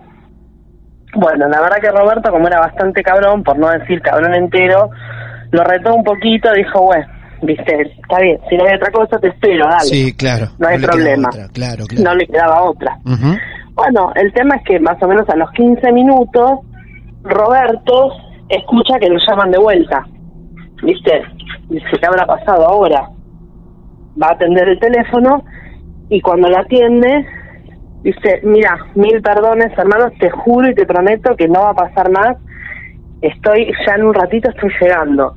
Dice, ¿pero qué me estás cargando? Me llamaste hace un rato y corta. Ya toda esa secuencia de llamados le parecía raro, ¿viste? Porque ya era raro que llegara tarde, ya era raro que lo llamara una vez, ya era raro que lo llamara otra vez. Te estoy hablando de una época en la que el teléfono no es como ahora, ¿viste? Que se manejan los llamados, los mensajes, este, como si nada. Bueno, eh, y en un momento, Roberto, que seguía dando vueltas por el cementerio esperando, llega Valentín, le da las llaves y le dice, te pido mil disculpas, y se fue para adentro. Le dio el manojo de llaves, se hicieron el cambio de, de las llaves, se fue para adentro y se perdió en los pasillos del cementerio. Roberto se fue, Valentín entró y esa fue la última vez que se vieron. Al otro día, a las 7 de la mañana, vuelve Roberto y se encuentra con el director del cementerio que lo estaba esperando en la puerta. Y el director le dice, eh, Roberto, ¿qué hiciste? Dice, ¿qué hiciste acá? Dice, ¿por qué? ¿Qué hice con qué? Dice, anoche clavaste el turno, te fuiste, ¿cómo vas a dejar acá todo, dice, sin seguridad, sin avisar? Dice, ¿cómo que me fui y dejé el turno clavado si era, llegó Valentín y dice, ¿cómo Valentín? Dice, vos me estás cargando, yo te llamé anoche y te dije que te quedaras, porque ayer a la noche Valentín se mató cayéndose del tren.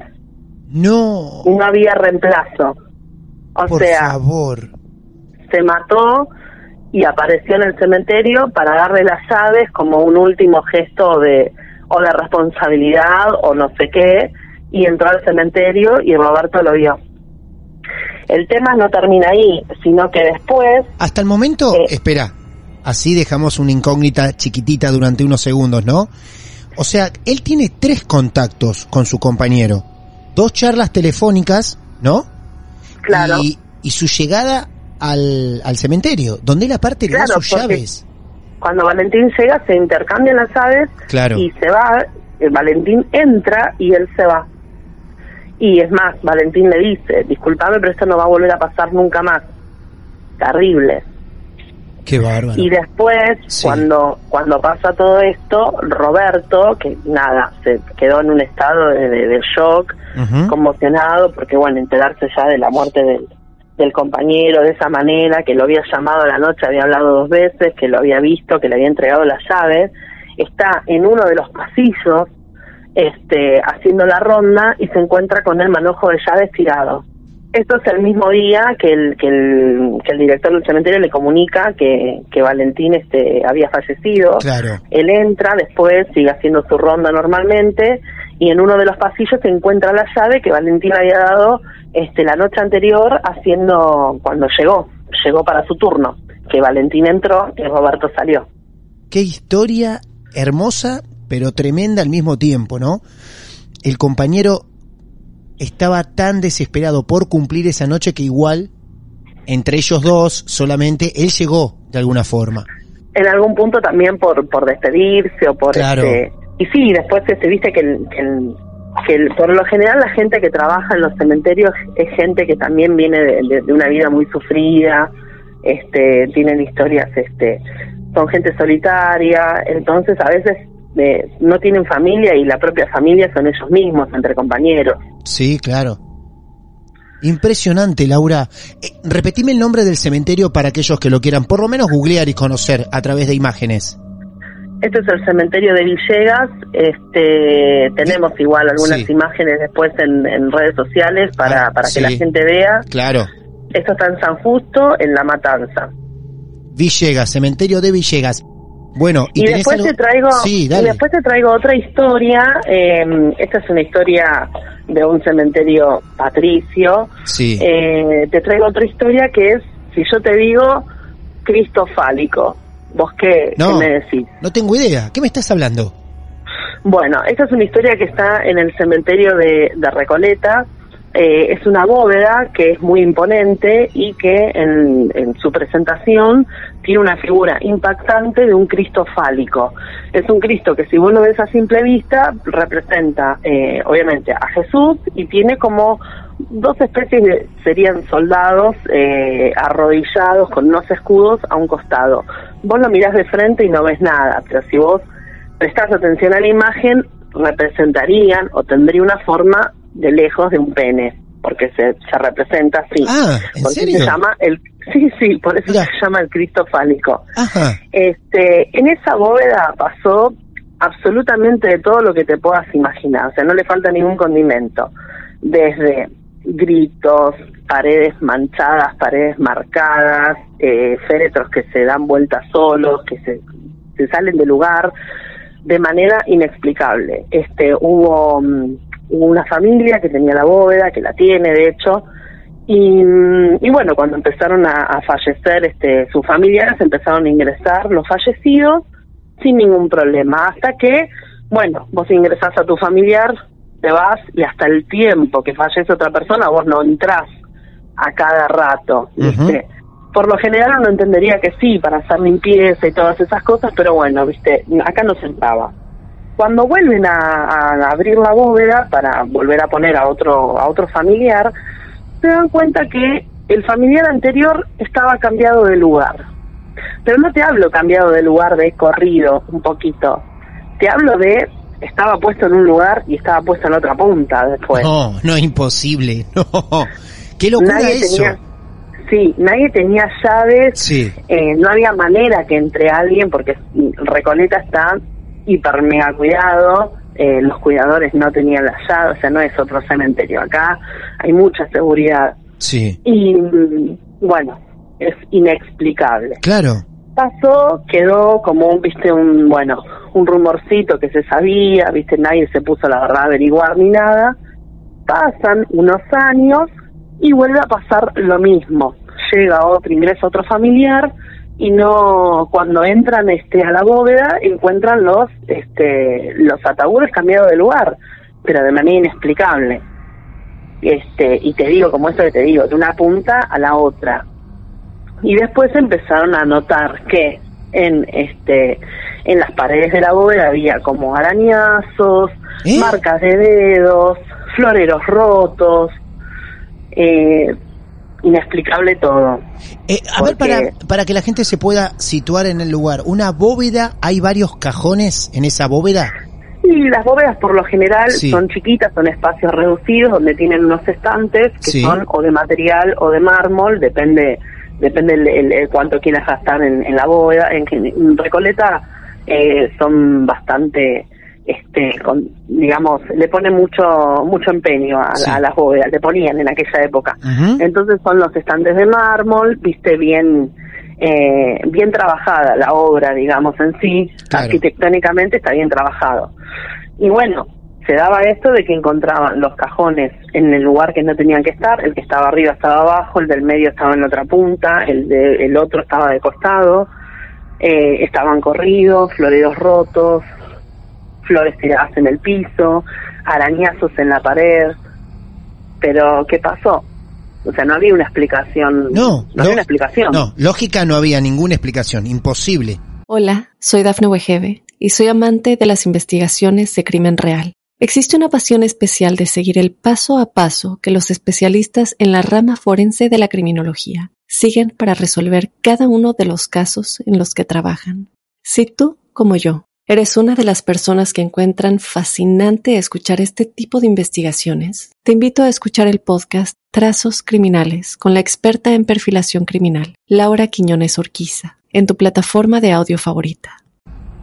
Ni lógica ni de la otra porque nadie había visto nada, na- no es un lugar que está abierto que bueno, uno puede decir pasé y vi algo o escuché tal cosa.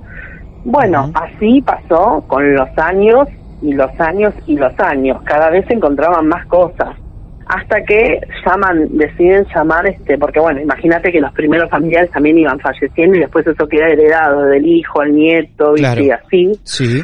hasta que la gente, digamos, la, la, en la sucesión, los familiares más modernos, entre comillas, bueno, este, llamaron a, a un sacerdote y se metieron a ver qué pasaba, porque, viste, a ver cuál era la explicación este, más lógica o más, eh, eh, más coherente con todo eso que estaba pasando. Bueno, Claro.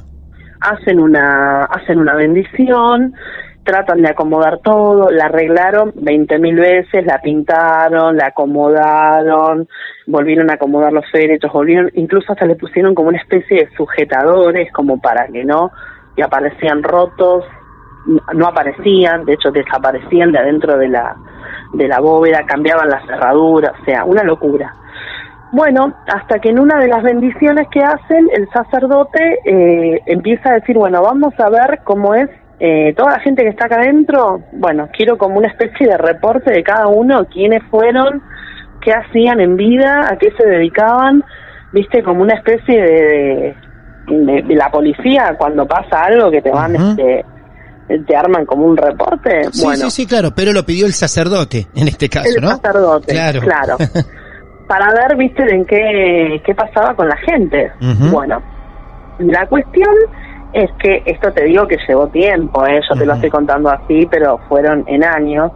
La cuestión es que entre toda esa gente que estaba ingresada ahí, toda esa gente que era la mamá de tal, el, el abuelito de tal, la tía de tal, encuentran el registro de que había una señora que creo que sería la primera o la segunda ingresada al cementerio fallecida, al cementerio no, a esta bóveda. A la bóveda, claro. Sí. Que supuestamente le decían la bruja, porque andaba en algunas prácticas este, un Sí. tanto llamativas. Bueno, ahí el sacerdote, con, con todo esto que ya tenían, este, eh, que habían descubierto, dice, bueno, eh, lo más normal o lo más acorde sería que, que la saquen de acá. Porque para que esto tenga un poco de paz y no sigan pasando más cosas, habría que sacarla, llévenla a otro cementerio. Porque va a ser la única manera de que este lugar, de que esta bóveda y que la gente que está acá y la que sigue entrando tenga un poco de paz. Entonces, como, como prueba, dijeron, bueno, vamos a ver si realmente es esto y la vamos a sacar. Entonces, las opciones que tenían eran cambiar el féretro, llevárselo a otro cementerio, con todo lo que eso implica, ¿no? Porque no es así tampoco tan fácil. No, no, claro, sí. No es, este, bueno, me llevo me llevo una maceta de un lado y la pongo en otro, ¿viste? Sí, Te sí. necesitas este permiso. Ujú. Y ahí agarró a alguien y dijo, bueno, ¿sabes qué? Vamos a llevarlo al cementerio, pero vamos a vamos a levantar estos restos. Eh, vamos a, a incinerarla o este vamos a cremarla y llevarla en una urna, porque ya pasó tanto tiempo. Entonces la fueron a abrir. Fueron a abrir el cajón. Tuvieron que pedir un permiso para abrir el cajón y cuando lo abren, ahí se encontraron con, con un espectáculo bastante bastante llamativo también. Se encontraron con la señora que estaba casi intacta, No. sí, estaba casi intacta, con una expresión como de, de, de susto ella misma en sí, adentro llena de cruces, cruces de metal, o sea, crucifijos de todo tipo tenía, estaba bañada en cruces. Y cuando los mismos cuidadores la van a, a- a como a levantar, eso se hizo así, como un vientito que entró una brisa, desapareció en cenizas. Se desintegró. No quedó nada. No, Sí. no, no, no puede ser la imagen que nos estamos imaginando todos. No puede ser eso que estás contando. Qué increíble. Cuando la fueron a, a, a penitas, a, a de costado, como a, a levant- intentar levantarla, Sí. todo eso quedó nada. Se desintegró. O sea, es terrible. Impresionante. Sí. ¿Eso, ¿Eso te lo cuenta cuidador de cementerio de Recoleta? Eso me lo contaron los cuidadores de Recoleta porque, bueno, si bien las familias patricias no, no gustan de hacer este eh, comentarios de este tipo para, Claro. ni a la prensa ni a la gente en sí porque Ujú. sería un espectáculo. Terrible, Ya de ¿eh? por sí va mucha gente Sí. y no les gusta, viste, eh, la, todo, ninguna clase de turismo menos de este estilo. Pero bueno, es un secreto a voces que se sabe porque los cuidadores están ahí de lunes a lunes todos los días y bueno, ven las tareas que se hacen, por qué, y era un secreto a voces, esto se sabía, de- se sabe desde siempre, desde que pasó. Y ya a mí me había llegado una vez la versión, hasta que bueno, después ya la corroboré con los cuidadores. Este, pero bueno, la persona que presenció todo eso me contaba que fue terrible la imagen de la señora esta con una expresión, no te digo diabólica, pero así como de, viste, de- entre asombro y mala, viste una expresión bastante llamativa y que de repente se, así, en una abrir y cerrar de ojos se desintegrara en el aire. Y nunca más tuvieron problemas en esa bóveda. y nunca más tuvieron problemas en esa bóveda. Volvieron, obviamente sacaron el féretro, sacaron las cruces, sacaron todo, no hubo necesidad de llevarlo a ningún lado, porque ya estaba, o sea, ya estaba hecho el trabajo prácticamente. Creo que habrán quedado un par de, de, de huesos, este, y mm, se reacomodó toda la, se reacondicionó toda la bóveda y, y después este todo funcionó funcionó bien, pero en esa bóveda se, como, debe ser, por supuesto. Claro. Igual hay un par de bóvedas en las que se escuchan gritos, cosas que se corren. En esta bóveda estabas hablando de cajones que se corrían del lugar, el cajón completo, casi de punta a punta, floreros que volaban. No, el trabajo era, la actividad era enorme. Sí, tal cual. y aparte era, era eh, llamativo porque, bueno, nadie, a veces eh, las familias acostumbran a dejar la llave a algún cuidador para que entre, limpie, ordene, y en este caso no, no, no habían dejado ninguna llave, nadie tenía copia además de esto, era imposible, nadie entraba, eh, pero ya de por sí la bóveda es llamativa, con el que es un Cristo que es muy poco representado en, en el mundo de esta manera, un Cristo fálico, este un Cristo que se le ve el pecho porque tiene como una especie de camisa eh, de camisolín como que se le cae, se le ven los hombros. Imagínate que en una época, eh, hace muchos, muchos años, ya la mujer no se la representaba así, imagínate la imagen de Jesús, sí, menos. Sí. Qué Este, bóveda especial, qué bóveda especial. Por favor, qué dos historias nos trajiste, ¿eh? Maravillosas, maravillosas, Laura, de verdad. Podemos ver imágenes de algo de esto, ¿no? Sí, estas imágenes se pueden ver en, eh, en mi cuenta de Instagram, arroba retratos de la muerte, que las voy a, las tengo ahí, las tengo subidas ahí, y si no en mi Instagram personal, que es Lauris de Bonis. Muy bien. En Retratos de la Muerte, en Instagram, eh, tenemos alguna destacada, en alguna historia destacada. En historias destacadas donde dice radio están todas las historias que, que, te, que traje todo este tiempo y están todas las fotos ahí también. Muy bien. Ahí pueden ir ahora mismo, los que estén escuchando, sea el momento que sea, van a Retratos de la Muerte en las destacadas, que dice radio. Ahí van a ver. En las destacadas y en las historias este, van a estar las fotos del cementerio de Villega, las fotos del Cristo fálico y las fotos de la bóveda, del interior de la bóveda, porque yo después pude entrar a esta bóveda a hacer fotos, cuando ya estaba todo normal, obviamente, pero Claro. bueno, dejo imágenes de lo que era adentro. Perfecto, muy bien, todo completísimo. Laura ama la fotografía, pero aún más ama fotografiar cementerios y si puede de noche, cada vez que recorre alguno de ellos, se trae historias para ustedes, para nosotros. Por eso te agradecemos tanto, Laura. Un placer cada No, por- charla con vos, ¿eh? Igualmente, gracias. Y si las historias de cementerios, las leyendas, nos resultan fascinantes, imaginen lo que son las historias de pueblos. Algunas ya conocimos en capítulos inolvidables de Martes de Misterio y en esta ocasión tan especial teníamos que tener alguna de ellas. A partir de este momento, todos y todas vamos a sacar pasaje a Ecuador. Allí está nuestro próximo caso real. Marcela, buenas noches, bienvenida, ¿cómo estás? Hola Martín, buenas noches, bien, gracias. Marcela, estamos en Ecuador, ¿en qué parte de Ecuador? Bueno, eh, yo vivo exactamente en un pueblo alejado de la ciudad de Quito, a unos 40 minutos a una hora aproximadamente. Muy bien, perfecto. ¿De ese pueblo podemos saber el nombre o mejor lo guardamos? Eh, sí, podemos saber, se llama Yaruquí. ¿Yaruki? Yaruquí, ajá. Mm, Marcela, ¿cuántos años tenés? Tengo 30. 30 años, muy bien, muy joven, sonas por teléfono. ¿Allí vivís con alguien? ¿Vivís sola? Eh, sí, o sea, donde me han pasado todas las cosas en realidad es en la casa de mi abuelita.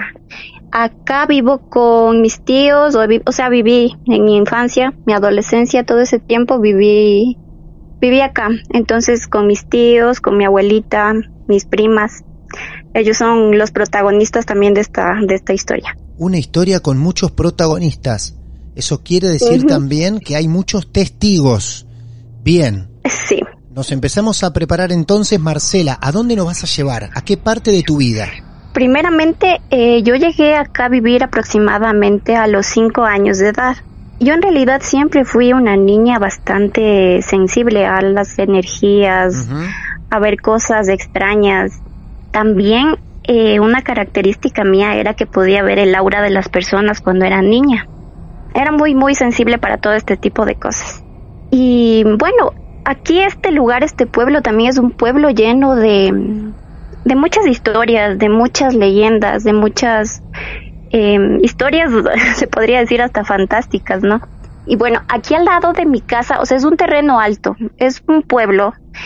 Eh, cuando yo recién vine a vivir acá, era un pueblo bastante mm, rural, ¿no? Las calles eran todavía de tierra, empedradas, muchos árboles, mucha naturaleza. Eh, los vecinos eran a dos cuadras, no era tan poblado. Hay bastantes casas antiguas, de estas casas eh, de barro, viejas. Entonces, bueno, eh, justo en este terreno donde nosotros, eh, ha sido un terreno que ha ido pasando de generación en generación, ¿no? Nosotros vivíamos al principio en Quito y nos pasamos a vivir acá cuando yo tenía aproximadamente unos cinco años. Eh, al lado de este terreno habían unos tanques de agua antiguos. Solo quedaban las piscinas, que eran unas piscinas gigantescas. Y bueno, mi abuelita siempre contaba que por toda la cuadra alrededor de, de este terreno donde nosotros vivimos y los tanques de agua, todas las noches a partir de las seis de la tarde pasaba un alma en pena. Entonces toda la gente ya sabía que tenían que entrar a su casa y nada más cerrar la puerta y esperar que el alma pase. Y es una de las mil historias que hay en este pueblo. Por favor, cómo me gusta conocer pueblos, no solo de Argentina, sino de otra parte del mundo a las seis de la tarde había que guardarse porque pasaba un alma en pena y lo sabía todo el pueblo. Me vuelvo loco. Todo el pueblo lo sabía, ajá, exactamente. Y si para la mala suerte de una persona se encontraba en el camino con esa alma, decían que se cerraba, o sea, totalmente ellos empezaban a sentir como una pared invisible y el alma no les dejaba pasar, o sea, donde les agarró les dejaba ahí como en una, como decir una cárcel invisible y se quedaban ahí hasta que el alma pase. ¿El alma esa alguien la podía describir? ¿Podían decir algo? ¿Alguien decía que se la cruzó? Claro, o sea, todos la veían y varias personas, o sea, unos amigos de mi mami se habían encontrado con esta alma y son los que les había pasado esto, que se les cerraba el camino y no podían, no podían avanzar. ¿Cómo era esa alma en pena? ¿Se veía algo? Claro, o sea, dicen que era como un bulto de luz, ¿no? En medio de la oscuridad. Un bulto de luz que, que volaba, o sea, que flotaba en el aire y daba la vuelta y daba la vuelta toda la cuadra durante toda la noche. La gente se tenía que guardar en sus casas a partir de las seis y no salir hasta el otro amanecer. Exactamente, ajá. Eh, esto es uno de los antecedentes, ¿no? que han sucedido en este, en este lugar. También a unas dos cuadras igual de mi casa eh, hay una pequeña quebrada y ahí en cambio decían que había una, acá lo llaman la caja ronca, que supuestamente es un ataúd que lo maneja como que los diablos, los demonios, o sea, no sé, y se lleva igual a las personas. Esa es otra de las leyendas, igual a dos cuadras de aquí un cajón, o sea, dicen que era una procesión, ¿no? Que salía de esta quebrada. Entonces, si se cruzaban igual por el camino de esto, la persona inmediatamente fallecía. Era una especie de procesión invisible, paranormal, que también te la podías cruzar como el alma en pena. Exactamente. Pero eso no era seguido de ver, eso era ya por mala suerte si se le encontró a alguien. Y de estas historias, créeme que en este pueblo hay millones, o sea, y con testigos y personas que en realidad, o sea, las han vivido y te cuentan ahí, ahí tal cual como las han vivido. Claro. Es un pueblo, o sea, bastante em, lleno de, leyendas, de historias, de, de muchos, muchos de este tipo de historias, ajá. Seguimos adelante con tu historia entonces, te escuchamos. Claro. Entonces, bueno, eh, nosotros llegamos a vivir acá cuando yo tenía unos cinco años, hicimos la casa, es un terreno alto como les describo, y hicimos dos casas. La primera casa que da como a la calle, como quien dice, es de mis tíos. Y la de atrás yo vivía con mi abuelita y mi tía también, y mi papi. Entonces, el terreno era, es muy grande, con árboles, con plantas, mucha tierra, eh, o sea, ya te digo, ya sé que 25 años atrás era mucho más árboles, muchas más montañas, o sea, todo era diferente, ¿no? Ahorita ya es un poco más urbano. Ajá, bien. Y bueno, yo siempre en este terreno veía sombras que pasaban por mi ventana, siempre. Veía personas, veía mujeres, veía eh, personas con sombrero, bultos, o sea, siempre yo veía eso. Y yo me asustaba porque no era algo normal, ¿no? Y nadie más en la familia los veía, o sea, a veces escuchaban ruidos y cosas así, pero solo yo era la única que podía verlos eso, o sea, para mí sí me impactó bastante porque yo llegué desde niña a tener un, como decir, un tic, que yo no puedo dormir solo con las cortinas, sino que tengo que poner las cobijas encima de la cortina, que no entre nada de luz, porque siempre tengo ese miedo de que voy a ver una sombra, una persona pasar, porque yo siempre veía eso. ¿Esas personas, vos las veías, tenían forma humana? Mm, no sé. Tenían forma humana, unos o sea, sí, te digo que veía de todo, o sea, en realidad veía de todo. Me acuerdo, en realidad, verás, también cuando yo me enfermaba de niña, eh, yo podía ver personas sentadas al pie de mi cama, como personas borrosas, por decirte, sabían que no eran reales, ¿no? Sino personas borrosas al pie de mi cama. Y yo le decía a mi mami, mami, o sea, están aquí, veo un señor y una señora sentadas al pie de mi cama. Y bueno, me decían, sí, podían ser mis abuelitos que vivieron aquí en mi casa, cosas así, ¿no? Pero en realidad, o sea, no sabría decir qué eran, quiénes eran o algo, porque, o sea, solo se veían los bultos, ¿no? Y yo tampoco no les conocía a esos, a esos antepasados de nosotros, pero... Eh, ¿Esas personas te miraban, hablaban, intentaban hacer algo con vos? No, era como que solo me cuidaban, como que solo estaban sentadas ahí y nada más nada más, solo es, era la presencia de ellos ahí en el cuarto. A veces uno estaba parado, a veces uno estaba sentado y así, o sea, tengo los recuerdos muy claros, pero decirte en sí, verles el rostro claramente no, no te podría decir. O sea, ya te digo, en este pueblo han pasado tantas cosas y no, no, otra vez, en cambio, hay una cosa que yo no recuerdo muy bien, o sea, en realidad. Con mis primas siempre sabíamos subir a la terraza a jugar y ellas me hacen acuerdo que yo un día estábamos jugando a la rayuela, no sé si allá conocen el juego de la rayuela tal cual. Claro, claro, sí. Ya, entonces estábamos jugando ese juego y resulta que yo les había dicho a mis primas que yo ya no quería seguir jugando porque esa señora que está ahí no me deja jugar. ¿Cuántos, años, ¿Cuántos años tenías ahí? Unos ocho, nueve años. Y yo les decía que no, podía seguir jugando porque la señora que está ahí no me deja y no me deja y no me deja y ellas no veían nada y yo paniqueada, o sea, súper mal en la en la terraza. Y ellas no veían nada, me decían, "Ya, dile que te deje jugar", o sea, y yo que le veía ahí a una señora parada y que no me dejaba jugar. De eso la verdad yo no tengo memoria, de varias cosas no tengo memoria porque en realidad ya te digo, me han pasado un millón. La señora cómo era también, lógico, te daba una orden, te decía, no juegues, te... ¿Cómo, ¿cómo te lo decía? ¿Cómo te indicaba eso? Y eso es lo que yo no me acuerdo, o sea, no sé por qué no recuerdo esa, esa experiencia. Ellas la recuerdan claramente que yo veía algo, un punto que estaba ahí una señora, que yo les decía, pero yo no recuerdo, o sea, yo de verdad que no me acuerdo de ese episodio, no me acuerdo. Todo en el mismo pueblo, ¿no? sí, todo aquí, o sea, es, ya te digo, es un pueblo, al menos en el lugar donde yo vivo, o sea, han pasado bastantísimas cosas y cosas bien feas. Yo tenía mi amigo de, tengo pues mi amigo de toda la vida, y él siempre ha pasado aquí en mi casa y todas las cosas, o sea, él siempre ha estado conmigo, ¿no? Y una vez recuerdo que él se queda a dormir aquí en mi casa. Y éramos así viendo videos en la computadora y un montón de cosas. Cuando eh, ya era como la medianoche más o menos, mi prima dice, bueno, yo ya me voy a la casa, les dejo aquí, bueno. Entonces ya nos acostamos, dormimos y todo. Cuando mi mami a la mañana siguiente me dice, Marcela, eh, necesito que me digas una cosa. ¿Ustedes estaban haciendo alguna cosa, alguna invocación, alguna cosa en la noche? Y yo le digo, ay, mami, no, le digo, ¿por qué me dices esas cosas? Y mi mami dice, te juro que ustedes apagaron las luces para dormir y todos se quedaron dormidos y momentos después empecé a escuchar unos ruidos fuertísimos que venían de tu cuarto. Mi mami había escuchado como que salía un animal, como que salía algo gruñendo, algo feísimo. ¿De tu cuarto? Desde mi cuarto. Ajá, de mi cuarto. Y mi mami era asustadísima porque no quería ni salir del miedo porque no sabía qué estábamos haciendo. No, no, fue bien feo. Mi mami era asustada. Y lo peor de todo es que esa cosa se quedó en la casa porque mi mami al poco tiempo empezó a sentir que de la cama de ella salía un animal grande y peludo y mi mami le tocó. No. Sí. Lo tocó. Mi mami le tocó. Lo tocó.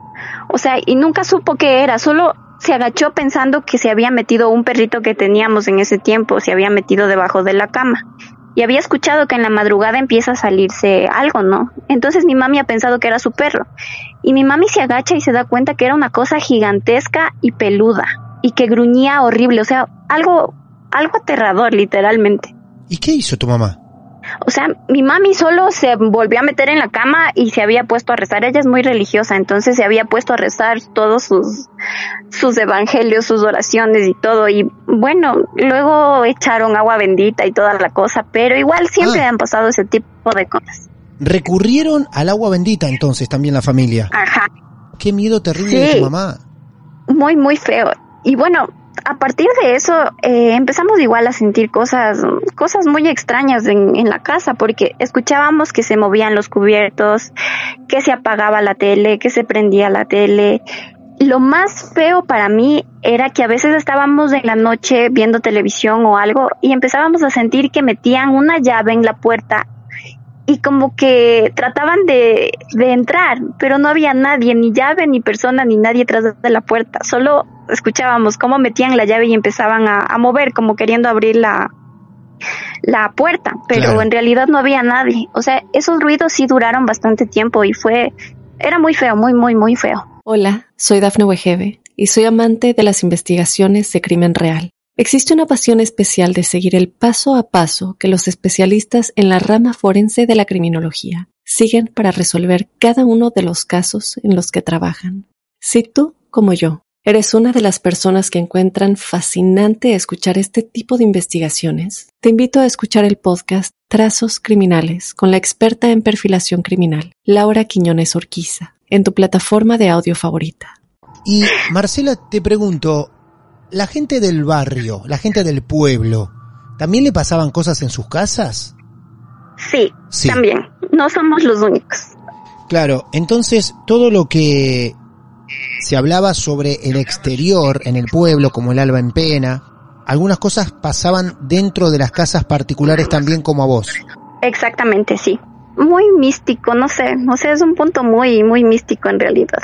Ponte, hay una montaña muy particular aquí que se llama Coturco, que es una bolita, sí, literalmente es una bolita en medio de toda la cordillera.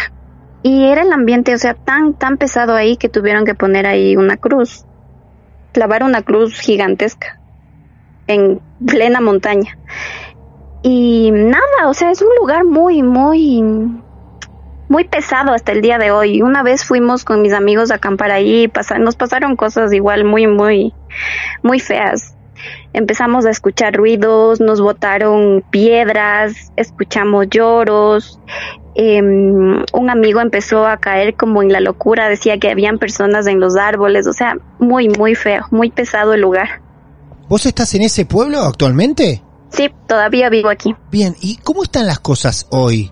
Ahorita creo que sí es un poco más calmado porque ya es un poco más, más urbano, porque pusieron el aeropuerto a 15 minutos de aquí, entonces se hizo más comercial, vino más gente, más construcciones y toda la cosa, entonces eso también ayudó bastante a que todas estas cosas desaparezcan un poco, ¿no? Ah, Pero siempre, nunca faltan las historias que siempre están ahí de personas que, que siempre están viendo cosas en los lugares más alejados o en las propias casas. ¿lo último que te acuerdas que haya pasado a ustedes o a alguien del pueblo? A ver, lo último, a mí por ejemplo me prenden y me apagan las luces de la casa. Y de ahí he tenido amigos que, por ejemplo, conversan con personas que no existen y les quieren llevar a la quebrada. o sea, a los, a los riachuelos. No sé si allá también los dicen quebradas, no sé. Traer a tus amigos al riachuelo. Exactamente, o sea, empiezan a conversar con personas que ellos ven y en realidad no están ahí. Y se van abrazados y dirigiéndose a, la- a esos lugares, a las quebradas, hasta que les hacen entrar en sí, como salir de ese trance o lo que sea, y se dan cuenta que están a un paso de entrar a la quebrada. Qué bárbaro. Ajá, sí, o sea, en realidad sí, es un pueblo muy lleno de historias, lleno, lleno de historias. ¿No hay un cura en el pueblo? O sea, sí, sí hay, pero igual, o sea, siempre están bendiciendo las casas, siempre están bendiciendo los pueblos, los lugares. Ya te digo, arriba en esa montaña característica que te digo, abajo hay como una capillita y en la montaña en sí hay una cruz, porque era un lugar demasiado pesado o sea, lleno, lleno de historias, ya te digo, y también, o sea, aquí, igual aquí, ya te digo, en mi terreno y todo, solo somos un pedacito, ¿no? Porque si te pusieras a conversar con cada uno de los habitantes de este pueblo, créeme que cada uno tiene sus millones de historias. Y es un pueblo, o sea, bastante de, de familias que siguen y siguen y siguen aquí, o sea, generación tras generación tras generación, entonces es bastante unido en ese sentido de, de las familias, ¿no? Son muchísimas, muchísimas historias. Igual, ponte, en una ocasión con mi tío logramos ver eh, cómo una de las montañas se iluminaba totalmente. O sea, totalmente como que hubiese un reflector de kilómetros iluminando una parte de la cordillera, imagínate. a eso de la medianoche. Ah, eso te iba a preguntar, eso lo vieron de noche, cómo se iluminaba por completo. Ajá, se iluminaba por completo toda la montaña. O sea, toda, toda la montaña en su totalidad.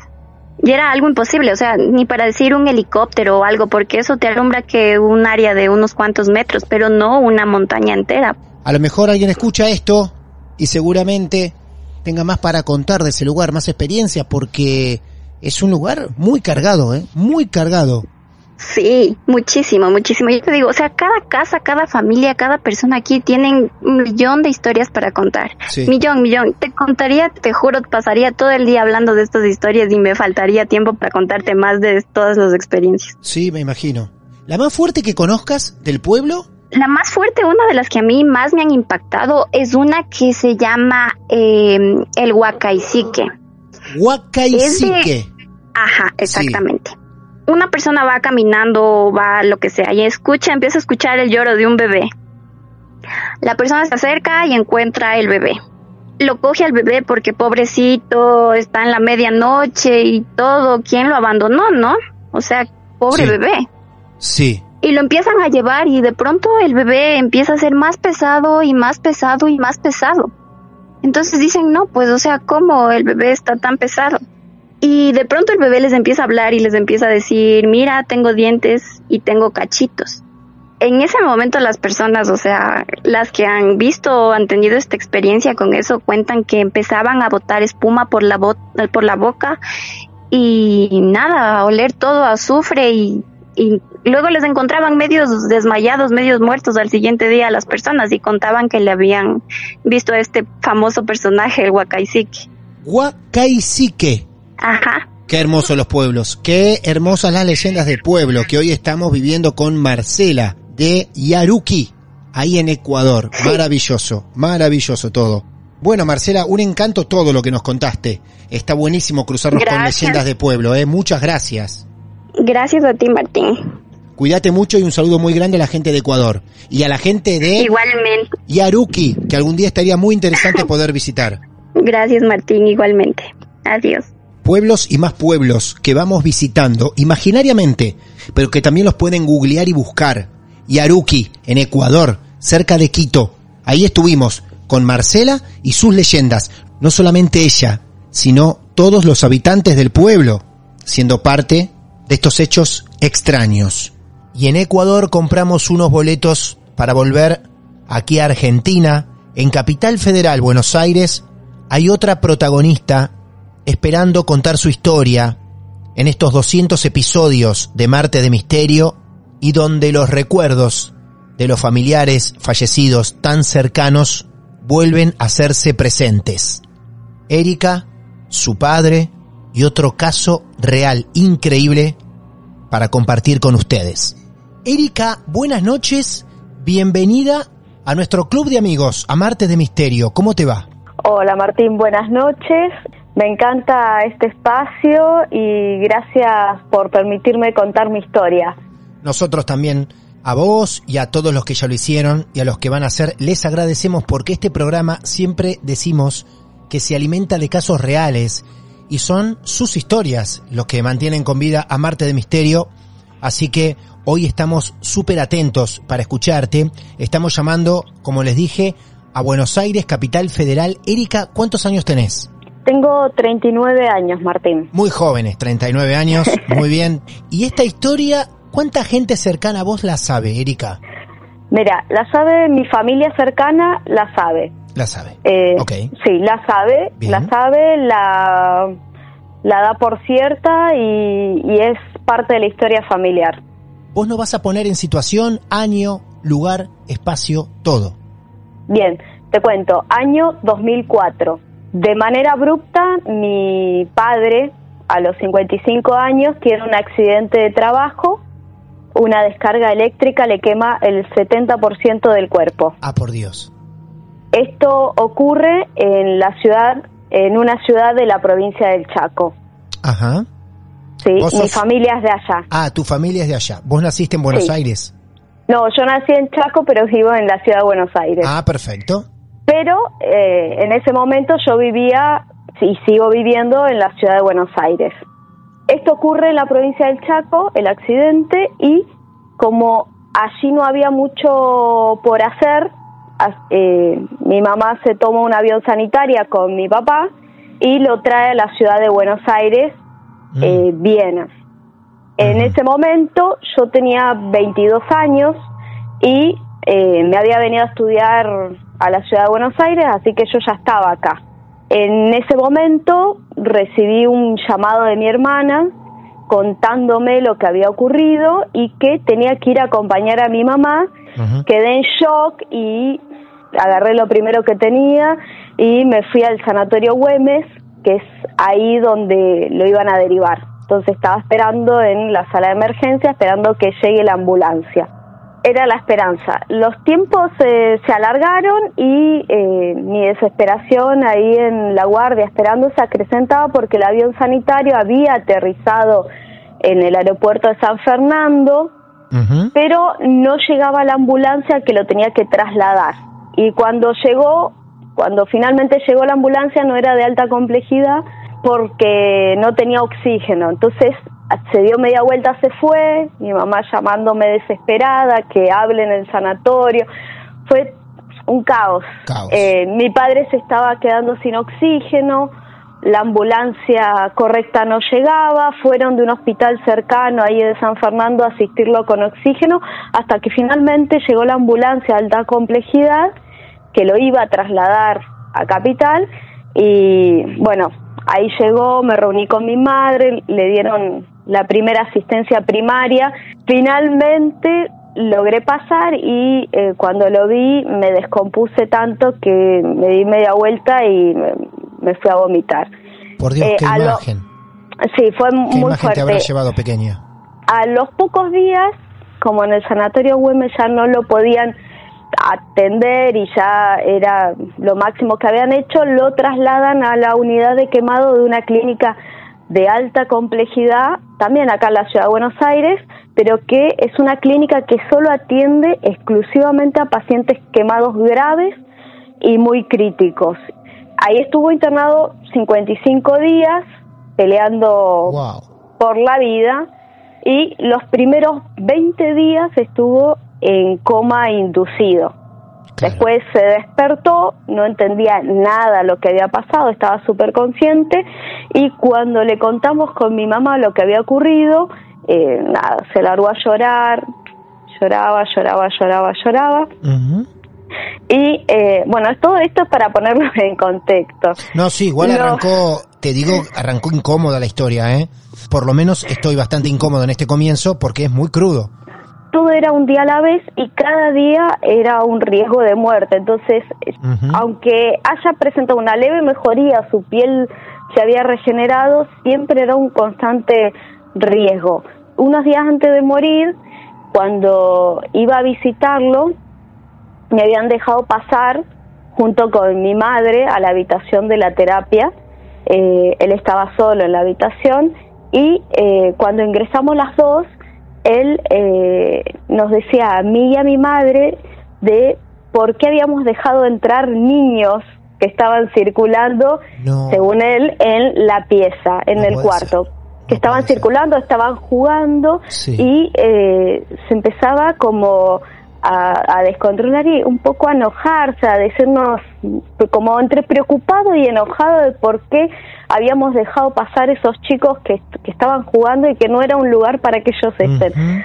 Nosotras con mi mamá estábamos como totalmente eh, absorta de lo que nos estaba diciendo porque él estaba bien consciente y hablábamos un montón y eso era como que nos sacó a nosotras de, de la realidad que la que de lo que estábamos hablando y le queríamos hacer entender que, que no había niños en el, cuarto. Entonces no no, no lo no pudimos lograr hacerlo creer que, que eso no existía.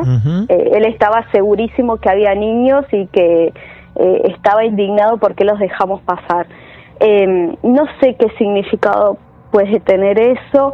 Con mi mamá simplemente lo dejamos como, como una anécdota y no, no le dimos tanta trascendencia, estábamos tan abrumadas por la situación. A los pocos días de, de ese hecho, mi, mi papá ya falleció. Él murió una madrugada a la una de la mañana, puntualmente me acuerdo eh, el horario, porque eh, esa madrugada yo estaba sola en mi departamento. Estaba sentada muy angustiada, no podía dormir, así que estaba en mi habitación frente a la computadora jugando al solitario, tratando de poner mi mente en blanco, claro. eh, escuchando la radio desde mi grabador. Eh, dial súper bien eh, sintonizada, Claro. estaba escuchando. La frecuencia bien sintonizada. Bien. Estaba perfecta. Claro. eh, no quería no quería pensar en nada. Entonces estaba eh, jugando al solitario en modo automático escuchando la radio. Tenía la puerta de mi pieza cerrada. Yo estaba sola en el departamento sin embargo tenía la puerta de mi pieza cerrada. Y ahí estaba como una zombie frente a la computadora porque la situación eh, realmente me me, me me me angustiaba mucho. Entonces exactamente cuando dieron las la una de la mañana eh, la señal del dial de la radio que ya venía escuchando perfectamente se empezó a perder sola. Es decir, que se desintonizaba la radio de la nada y eso me sacaba de mi letargo, de mi juego automático de solitario y cada vez que, que la volvía a sintonizar eh, y volvía al juego, sola se me volvía a desintonizar la radio, pero se me perdía la Se radio. perdía la, Se la me- se transmisión, perdía. claro. La Sí. transmisión total se iba, se iba.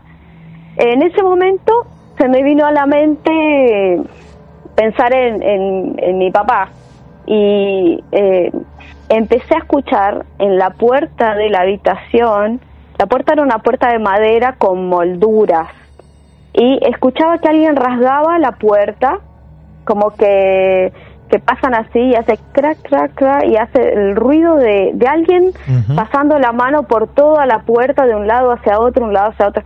Obviamente yo no tengo, eh, no había nadie en el departamento, del otro lado de la puerta no había nadie porque estaba la sala vacía, eh, no tengo mascotas, nada, era como un constante el ruido de que alguien pasaba la mano.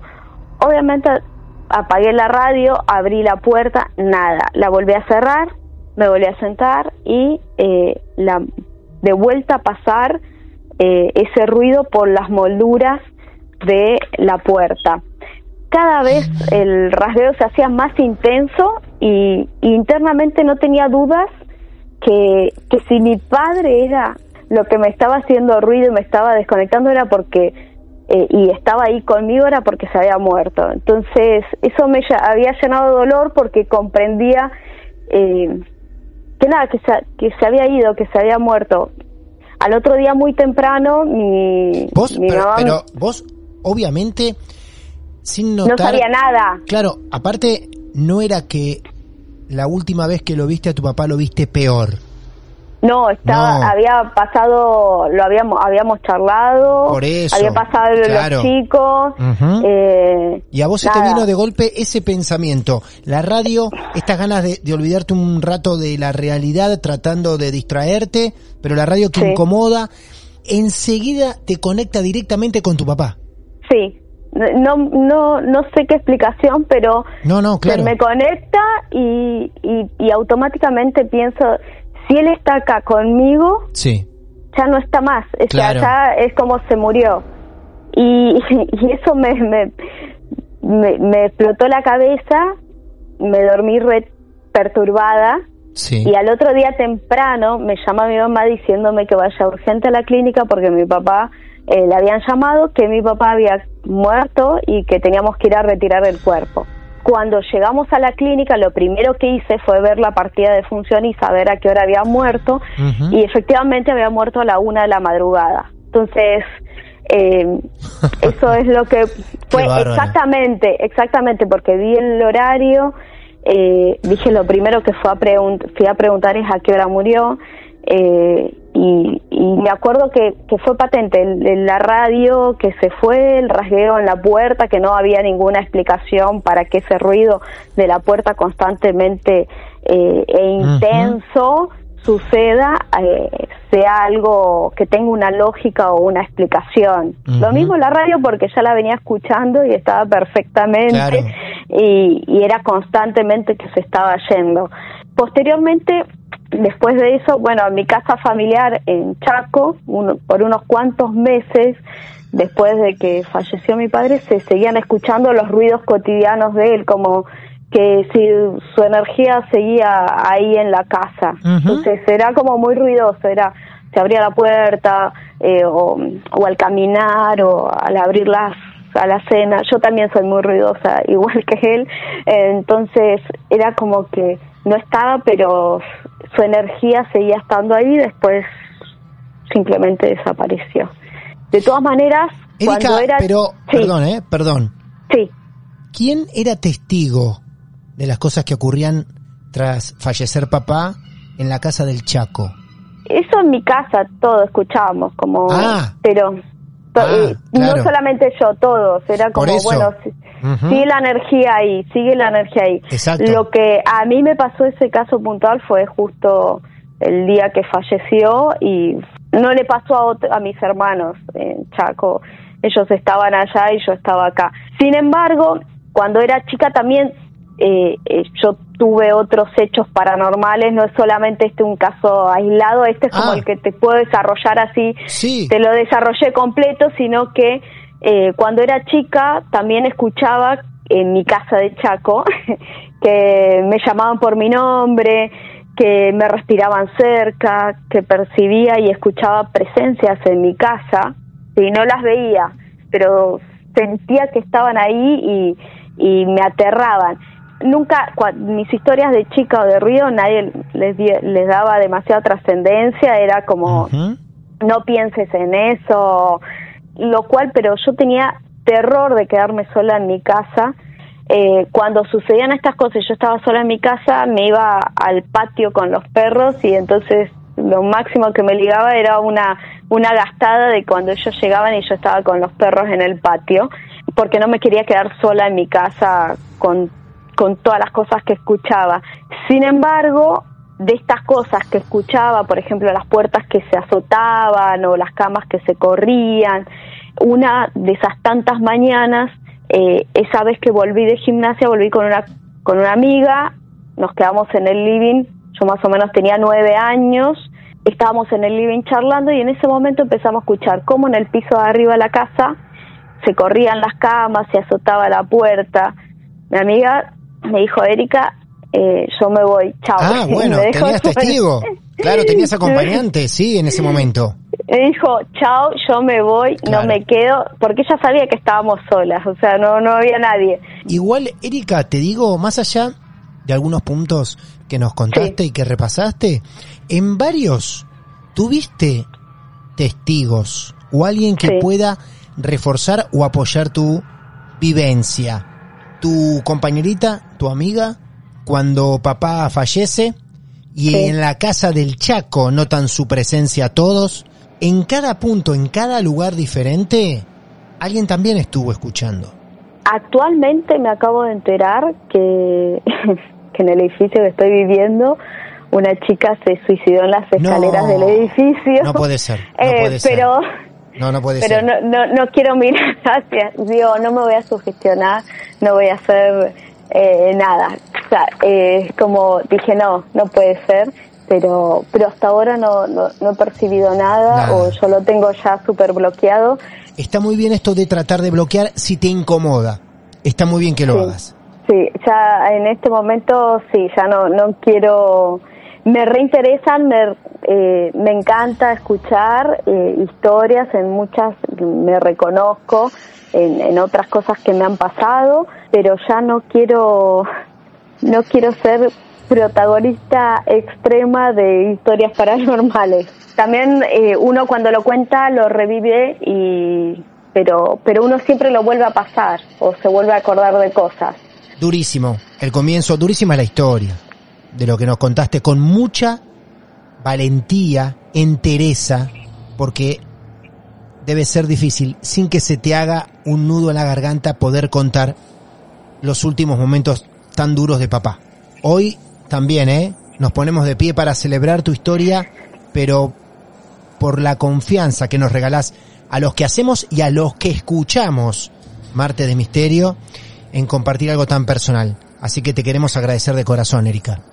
Gracias Martín, gracias por el espacio y encantada de compartir mi historia porque es una forma también de sacarla Sí. y, Sí, y, y que viva, que viva. muy bien, muy bien. Muchas gracias Martín favor. y un saludo grande a todos. Me encanta, me encanta eh, Martes de Misterio. Me hacen mucha compañía. Un honor, señorita. Un beso muy grande. Gracias nuevamente.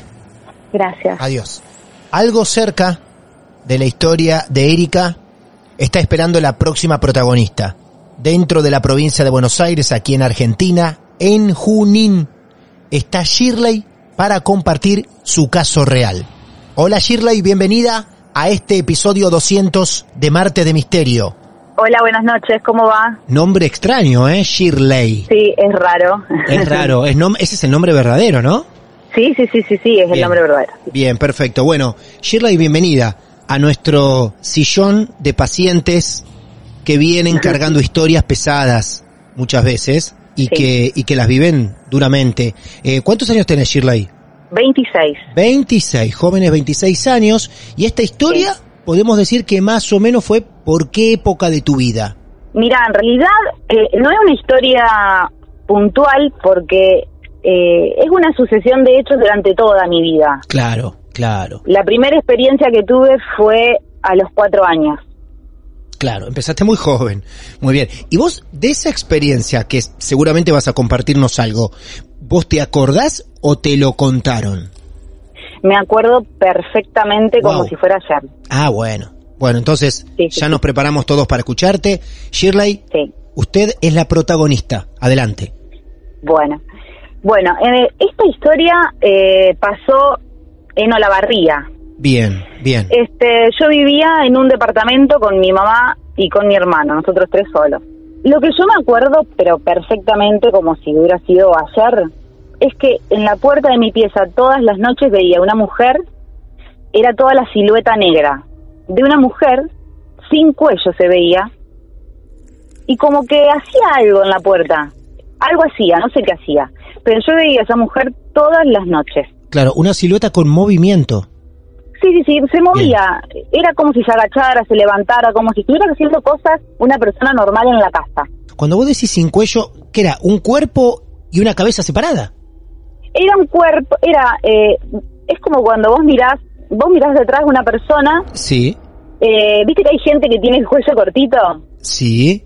que claro. vos la mirás y tiene los hombros como Ah, claro. subidos, viste, bueno, no tenía el cuello.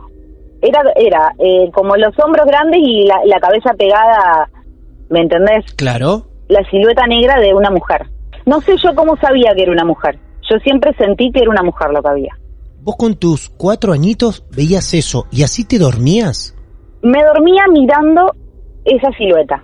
y no le contabas nada a nadie, no decías mamá, hay una señora, No. nada. No, nada de nada, porque no sé de qué forma, pero yo sentía que no me iban a creer, viste que Ah, nada, entonces no, no. nunca dije nada y me dormía. De todas Sí. formas, eh, yo bueno, de grande le conté a mi mamá y mi mamá me dijo que en ese departamento pasaban cosas raras. De hecho, una vez eh, abrimos el- la puerta del placar y salieron como 10 o 15 murciélagos. Estamos Eso hablando fue- cuando vos tenías cuatro años. Sí, sí, sí, sí, sí. Y era, era, mi, mi mamá era una fanática de la limpieza, era imposible que, que vos dijeras, bueno, estaba abandonado el lugar o algo. Claro. No, de la nada fue que abrimos el, era el placar de mi pieza y salieron una cantidad de murciélagos. Que no tenían cómo, cómo llegar ahí. No, de ninguna forma. De ninguna no, no. forma. Tanta cantidad no, o sea, uno puede ser que se meta por la ventana y justo que hay adentro, pero tanta cantidad no. No, claro, no era un Aparte- placar. Sí. Sí, las ventanas tenían todas rejas, viste, como era un departamento, estábamos en el noveno piso, tenían eh, los enrejaditos, viste, por las dudas que para que los chicos, éramos chicos, no se caigan o no Sí. sé, cualquier cosa. Claro, entiendo, Eh, no entiendo. tenía forma. Qué bárbaro, claro, porque a lo mejor, viste que hay eh, esos eh, roperos o placares que están como empostrados en la pared y a veces por ahí pasa un caño de agua viejo. Pero claro, si vos decías que no había ninguna conexión a ese placar, es una No, no, no, no. locura. Ahora, ¿cuánto Sí. dijiste que salieron? Y como 10 o 15, Por era favor. mucho, era una bandada, una cantidad, un revuelo bárbaro se armó. Tremendo. Sí. Bueno, así Eh, arrancamos. a incluso yo, eh, muchos, muchos años después, eh, yo cuando tenía unos 15, 16 años, volví a Olavarría y pedí, le pedí a mi papá de pasar por enfrente de ese edificio porque quería ver, ¿viste?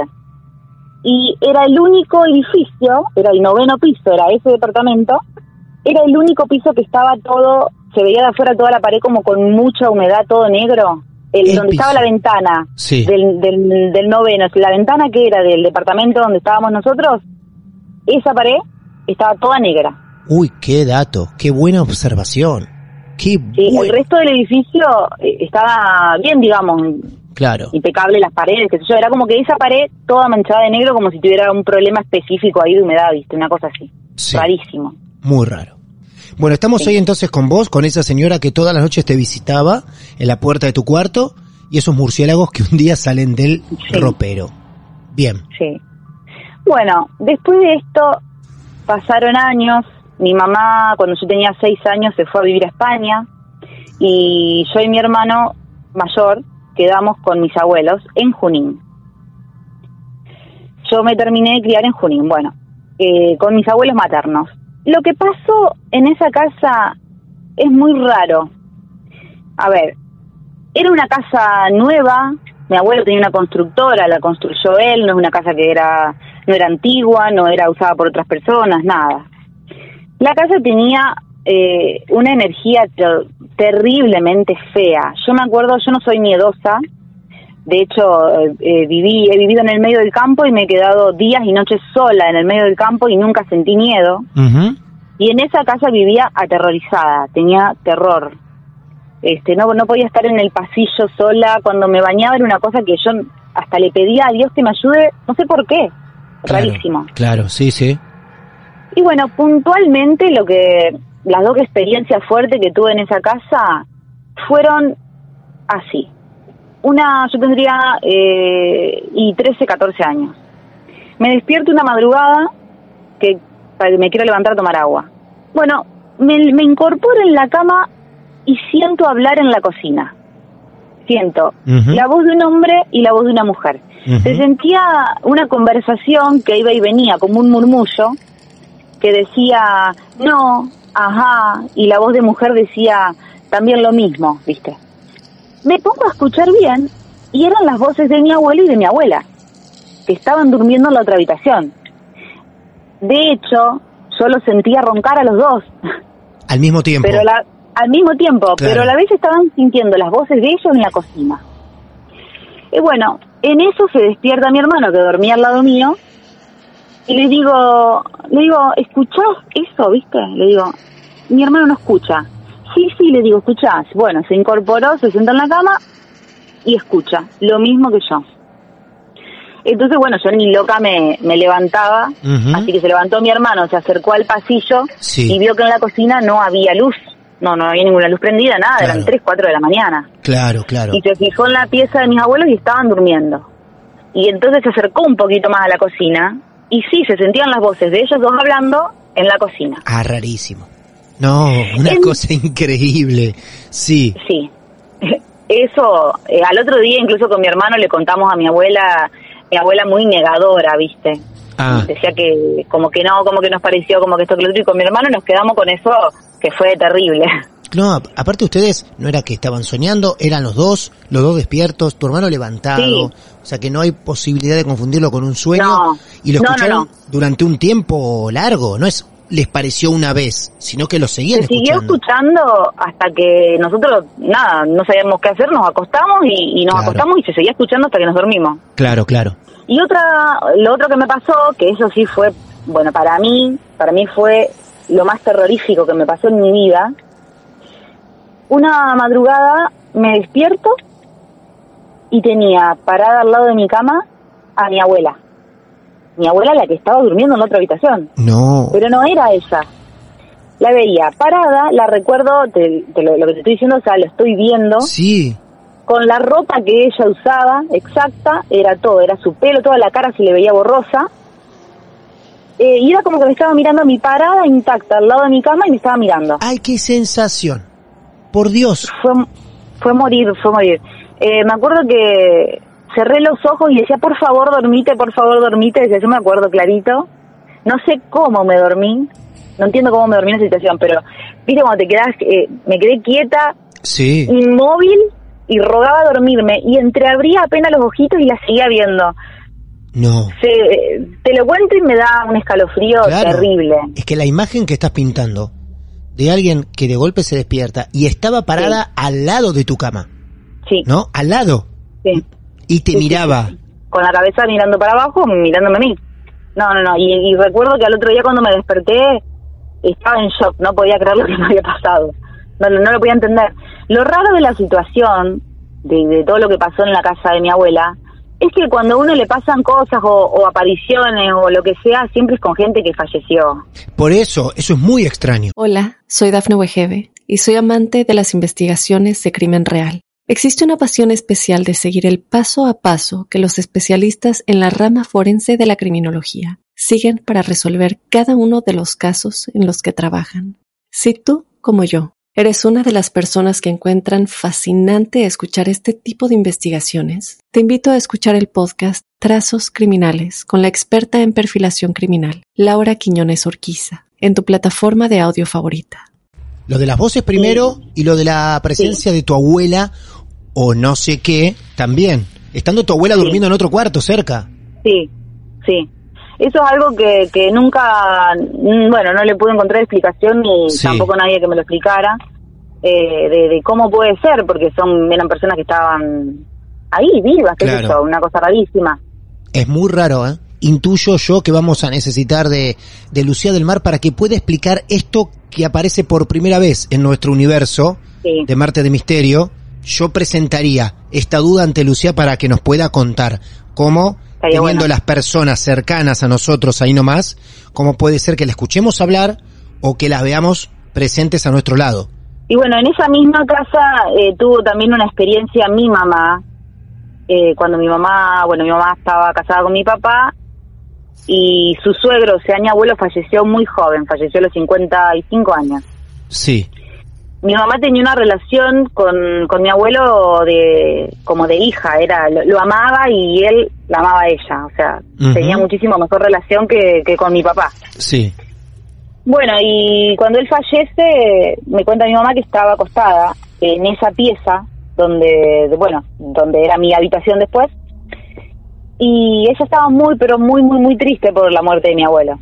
Y en un momento dice que abre los ojos y estaba mi abuelo sentado al lado de ella y le dijo, este, ¿cómo era que me había contado que le dijo? Eh, como que se quedara tranquila, que él estaba Sí. bien. Que él Le estaba bien. Sí, y ella, bueno, se pegó un susto impresionante y empezó a los gritos. Mm, qué Eso me, sensación. me lo, co- sí, me lo confirmó mi abuela, mi abuelo, todo el mundo, porque, bueno, ella salió gritando, viste que estaba mi abuelo. En la misma casa donde vos viste a tu abuela. En la misma casa. En la misma claro, casa. en esa casa, Claro. sí. De todas formas, bueno, me han pasado muchas más cosas, Sí. pero bueno, tendría que estar por ahí tiempo contando, pero Bueno, eh, una una de las cosas que me pasó también, que, que como esta que te cuento así cortita, me pasaron muchas en mi vida así de percepción, Ah, claro. que fue que hace, hace- no hace mucho, eh, hará un menos de un año, meses. Este, mi abuela cuidaba a una muy muy amiga de ella que, que me conoce a mí desde chiquitita y yo la conocí a esa mujer también, Amalia se llamaba. Pero hacía, te diría, unos, unos dos o tres años que yo no la había visto más a esa mujer. Y una noche, hará hace unos meses atrás, a la madrugada me desperté pensando en ella, de la nada, me, me desperté, la pensé, me, me, me pareció rarísimo, pero me volví a dormir. Y al otro día cuando me levanto tenía un mensaje de mi abuela diciéndome que estaba triste porque esa madrugada había fallecido Amalia. Claro, bueno, hay algo entonces. Sí, Completamente, completamente, claro.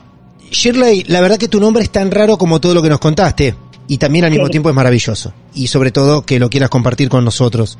No, gracias a ustedes, que es un espacio genial para las personas que nos pasan cosas y no se puede andar contando todo el tiempo. Claro, bien, bien, perfecto. Shirley, te mando un beso enorme. Muchas gracias. bueno, gracias, gracias a ustedes. Un beso. Adiós, cuídate mucho.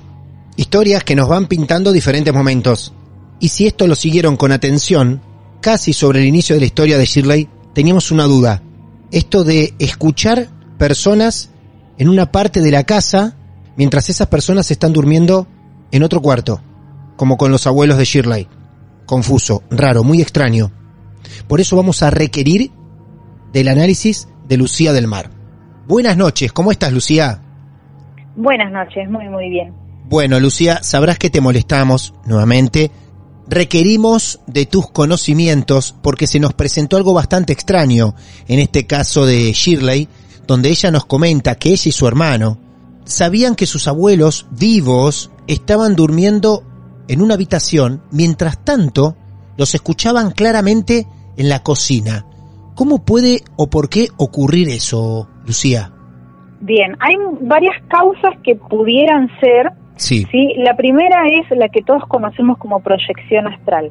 Eh, es decir, proyectar nuestro cuerpo astral, sí, en otro lugar mientras uno está durmiendo o está haciendo una actividad diferente.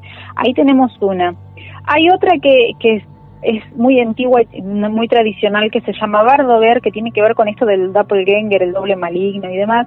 También se trata de un cuerpo astral, pero el Bardover es uno mismo que en la ansiedad de llegar a un lugar llega primero el cuerpo astral y hace todo lo mismo que hacía eh, o que haría normalmente cuando está llegando a la casa, por ejemplo, a nosotros nos pasaba con mi papá.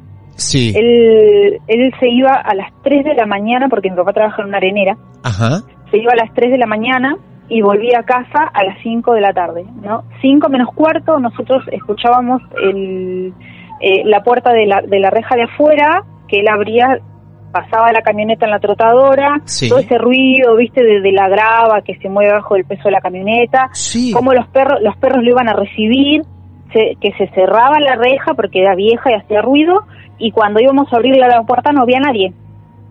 Ah, por Sí, Dios. no, no, no había eh, camioneta, no había reja, nada, y los perros estaban ahí eh, como si lo hubieran recibido de verdad. Eh, eso, eso se puede llamar Bardover o así se conoce también antiguamente. Ajá. Después Ajá. está la posibilidad de la bilocación, que Sí. ya se, se califica un poco como milagro, Sí. ¿sí? tiene que ver con eh, estar en dos lugares al mismo tiempo. Ujú. Yo escuchaba, me gustaba escuchar mucho un locutor que tenía una radio que no sé si la tiene todavía, un locutor español. Julio Marín, Sí. que tenía esta radio, creo que era Radio Brujas, Ajá. y en un momento hace un programa, él muy fan de, de Jiménez del Oso, igual que a mí, entonces me encantaba escucharlo porque es muy de la idea misma que yo voy siguiendo, ¿no? Entonces él, en un- una recopilación, en un programa que hace, cuenta varios testimonios de, de distintos lugares y empieza a hablar de testimonios históricos. Todos conocemos el Titanic, la historia, lo que pasó y demás, y cada aniversario hubo un tiempo en el que estaba como de moda hacer esto de eh, como un, un análisis paranormal de todo lo que había pasado, si había apariciones. Eh, y en uno de estos testimonios, estas entrevistas que se van haciendo para escribir un libro aniversario, está una persona que iba a subir al barco y que decidió no hacerlo. Tenía el boleto, decidió a último momento no ir. Claro. Sí, Entonces, sí. eh, le, le preguntan, no, ella era enfermera, le preguntan por qué no se subió siendo enfermera si iba ella, de hecho, como personal. Eh, entonces dice que ella estaba durmiendo, que se le apareció su papá, o su mamá, no recuerdo, pero un familiar, y le dijo que no se subiera al barco porque el barco se iba a hundir, ¿no? El tema es que eh, su, su pariente no estaba en la ciudad, ni siquiera vivían en el mismo pueblo. Pero se le apareció, le tocó el brazo, la despertó y le dijo, mira, no te subas, ta, Tomaron un té, charlaron toda la noche, ella se acostó a dormir y cuando se levantó el otro día, le, no, no voy a ir, no voy a ir, gracias por avisarme. No, yo no te avisé nada, yo estaba acá en mi casa durmiendo. Claro. Sí, y, y bueno, y eso fue el testimonio que pasó. Otro testimonio que sale de el Titanic también, también es una chica que su pareja viajaba, era, era marinero en el Titanic, y que ella se fue a despedir, que él se fue a despedir. La noche que el barco se hundió, él pasó la noche con ella. Ella estaba en tierra. Qué bárbaro. Por eso hablamos de Qué bárbaro. proyección astral, se han, incluso se han tocado, hablaron, pasaron la noche juntos. Ella cuenta este testimonio y después se entera de que él había fallecido esa noche. ¿Sí? Eh, y bueno, acá ya entra todo el tema de los espíritus, de, de las almas que se van a despedir de sus muertos y demás. Claro. Julia Marín cuenta otra historia que va más allá todavía, porque esta se extiende en el tiempo. Ponele, Martín, vos me decís, yo tengo el sueño de viajar a Noruega y conocer un pueblito tal. Sí. ¿No? Sí, sí. Y ese sueño lo tuviste toda tu vida. Ajá. Hasta que un día juntaste dinero, juntaste todo lo que necesitas, tenés todo y te vas a cumplir el sueño de tu vida de pasar un mes entero en tal pueblo. Cuando él llega, le dice, hola, ¿cómo estás Martín? Ya tenemos tu habitación, ya está todo listo. Él pensó que les se habían dado cuenta de quién era por la reserva, por alguna cosa. Claro. Claro, él cuando llega, como él había hecho la reserva, no le pareció extraño que lo reconocieran.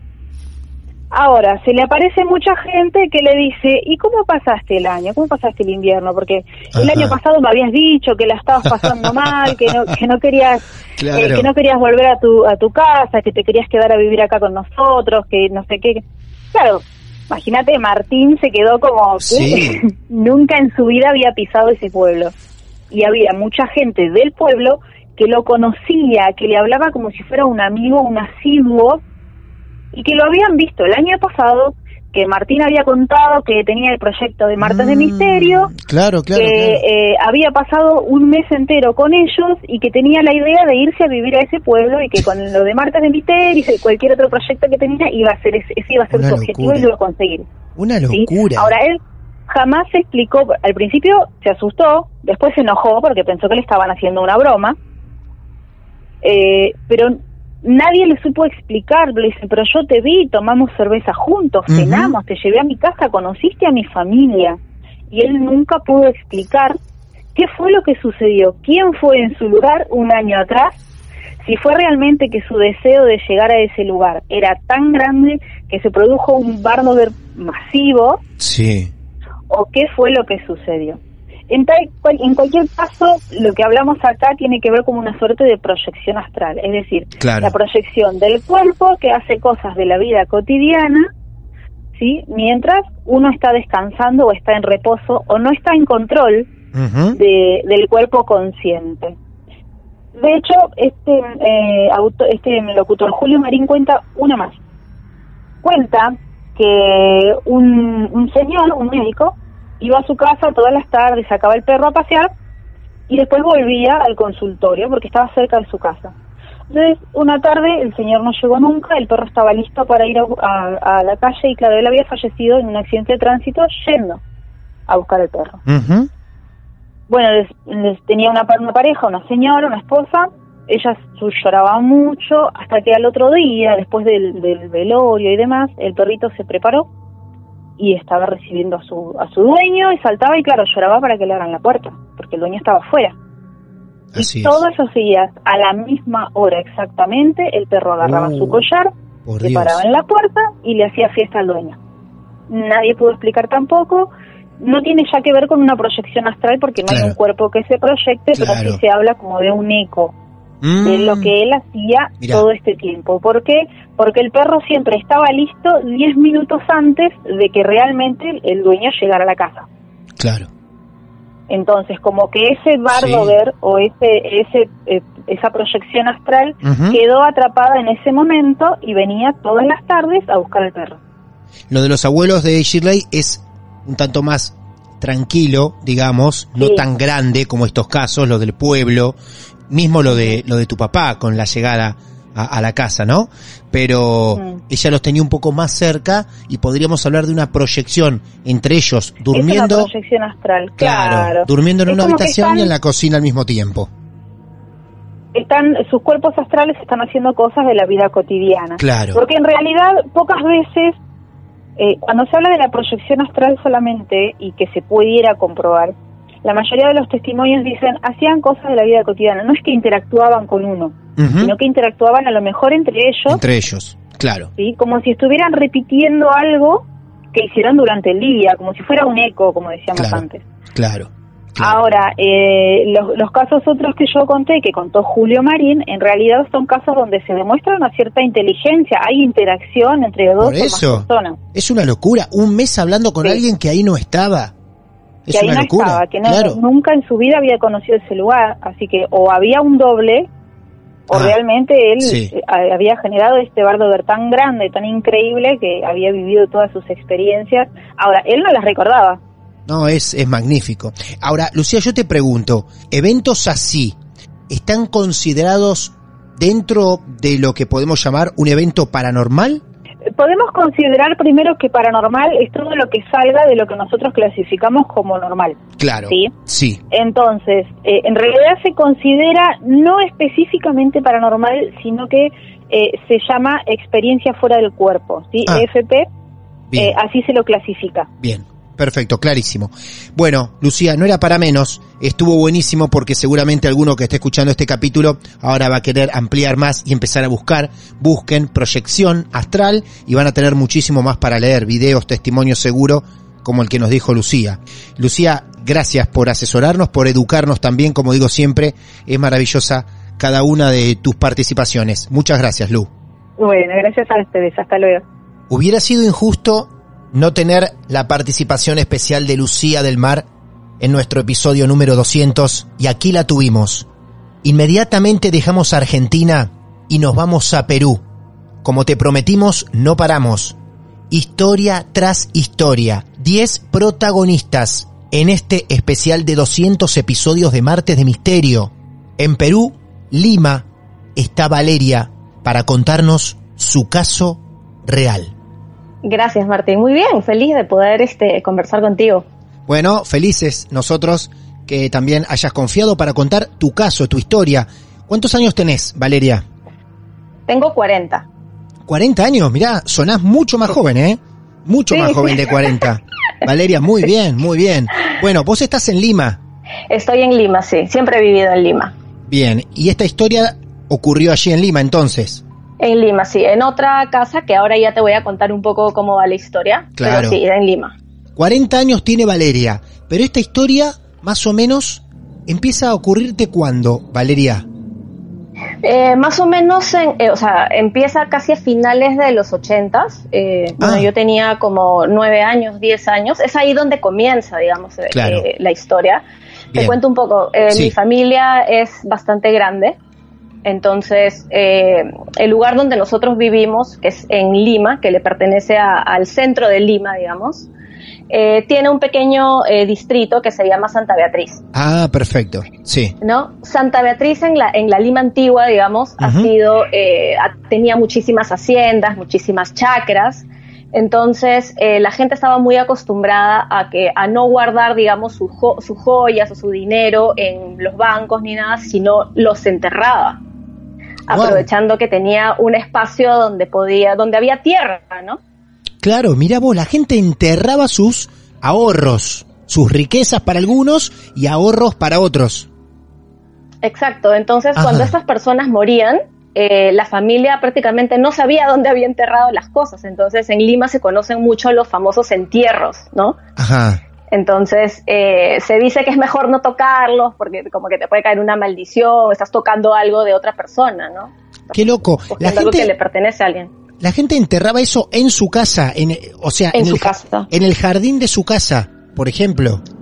Sí, porque la mayoría de casos tenían como un gran espacio con tierra, ¿no? Porque eran como haciendas Claro. ¿no? grandes. Claro.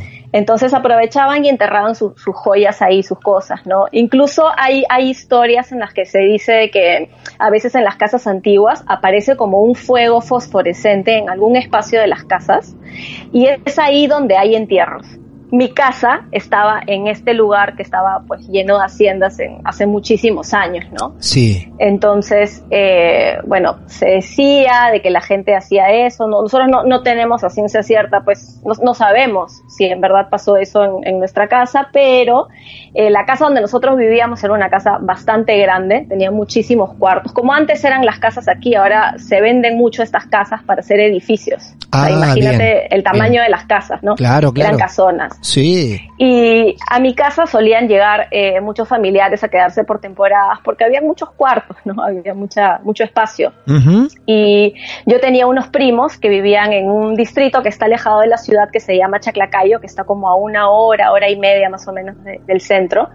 Y ellos venían a Lima los fines de semana para quedarse, ¿no? Eh, dormían en un cuarto en especial que había en mi casa y eh, a veces pasaba que en las madrugadas eh, le tocaban la puerta a mi mamá, yo dormía con mi mamá, le tocaban la puerta y le decían, tía, eh, ¿puedo dormir acá? Mi mamá decía, pues son las 3 de la mañana, ¿qué pasa? Decía, es que se apareció la mujer de blanco. Wow, se le apareció una mujer de blanco. La, la casa tenía cuántos cuartos más o menos? Debe haber tenido como unos 8 cuartos, más ¿Ocho o menos. cuartos? Pero escúchame, ¿ocho cuartos y vos dormías con tu mamá por miedo? ¿Por, ¿por qué? Porque la casa estaba llena de gente. O sea, Ah. eh, había mucha gente, o sea, vivían mis abuelos, vivían Sí. sus hijos con sus hijos, Sí, eh, sus esposas. Era, era un lugar donde todos caían, ¿no? claro. Incluso caían las visitas. Entonces siempre había mucha gente, ¿no? Bien. Eh, y bueno, mis primos eh, tocaban la puerta en la madrugada para avisar de que la mujer de blanco como que los estaba fastidiando, ¿no? Entonces, esta mujer de blanco no solamente aparecía, o sea, como que la veías pasar y ya, o sea, no, ella siempre aparecía buscando cosas, entonces, no, tú no le veías el rostro, pero sí sentías que te miraba fijamente, ¿no? Entonces, ella entraba al cuarto donde tú estabas, que era un cuarto en especial, no pasaba en todos los cuartos, pasaba en un cuarto en especial. Ella entraba, abría los closets, tú la veías buscar, abrir cajones. No, no puede ser, lo que me estás contando es increíble. Sí, y, y luego se metía al closet y cerraba la puerta. Y a- ahí se quedaba. Mis primos, espantadísimos, obviamente nos tocaban la puerta en la madrugada porque no querían pasar otra noche en ese cuarto, ¿no? Vos comenzás contando esta historia a partir de un relato de tu primo. O sea, empieza a ocurrir recién con la denuncia o la queja de tu primo. No, de hecho, esta casa siempre se había sentido pesada, siempre pasaban cosas, Ajá, ¿no? Eh, eh, a veces eh, un- hubo un tiempo, o sea, este cuarto estaba frente a un baño, ¿no? Este baño, por ser de esta casona, era gigantesco. O sea, en verdad prácticamente era, creo que sala y comedor de lo que es mi departamento ahorita. era gigante Claro. y tenía tenía un espejo que era del que recorría toda la pared. O sea, era gigante, ¿no? Wow. Entonces, eh, mi mamá siempre ha sido muy valiente con estas cosas. O sea, ella era de las que se acostaba y veía que le prendían la luz de la sala. Se levantaba, apagaba la luz y luego regresaba, se echaba y nuevamente le prendían la luz. Nunca tenía Claro. miedo, ¿no? Un día, una noche, eh, entró al baño a lavarse los dientes y dejó la puerta semiabierta. Este baño estaba frente a este cuarto donde siempre pasaban cosas. Y en la cama había un gancho de ropa, esos, esos que cuelgas en el closet. Sí. ¿no? Entonces, eh, mi mamá regresó pálida al cuarto con el cepillo prácticamente en la boca, el cepillo de dientes, y me dice, Valeria, me han tirado un gancho de ropa. O sea, el gancho que estaba Sí. encima de la cama, Sí. se lo aventaron. O sea, si la puerta hubiera estado totalmente abierta, el gancho llegaba al espejo y lo rompía.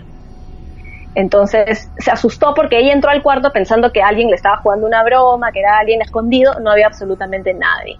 El gancho estaba encima de la cama, Ajá. ahí estaba, y de pronto se lo lanzaron. Qué bárbaro. Tengan en cuenta lo que está contando Valeria. No es que se cayó el gancho al piso. No. No, no, no. se no. lo, Lo- lanzaron a la madre. De un cuarto al baño.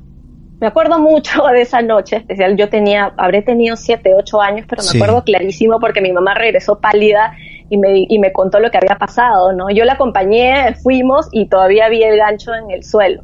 Pálida, Entonces, pálida eh, mamá, pálida. Sí, sí, pobrecita, pero era bastante valiente, en verdad, ella. Bueno, es, ¿no? Claro. Sigue siendo bastante valiente. Claro. Pero siempre pasaban ese tipo de cosas en la casa. Era como, no sé si, cómo se dice en, en Argentina, pero acá se dice eh, cuando las casas son como pesadas. Sí, claro. Sí, está bien. Está bien. Había un clima entonces- pesado dentro de la casa también. Sí, siempre tú sentías eh, que te observaban todo el tiempo, Sí. eh, habían ciertos lugares como el patio, por ejemplo, que por más que estuviera iluminado, uno sentía, yo pasaba hablando sola o pasaba cantando cuando iba al patio, porque en verdad me daba miedo. Y pasaba mirando a mi costado como hablando con alguien, porque, no sé, sentía que era mi manera de mirar hacia atrás sin mirar hacia atrás, ¿no? Te daba como cierto miedo.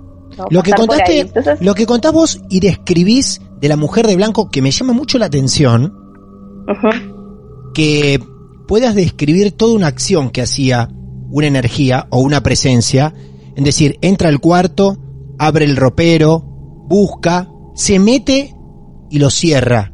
Imagino est- esta cosa de ir a abrir el ropero para ver si encuentro algo adentro. ¿No? no lo haría jamás. No y nadie lo hacía eso, o sea, se metía esta mujer de blanco, No. pero la mujer de blanco se metía y cerraba la puerta. y cerraba la puerta del ropero. Por Dios. Incluso eh, el garaje de mi casa Sí. era, eh, era muy grande, Sí. entonces la mitad del garaje la usaron durante un tiempo para hacer como una fábrica de ropa.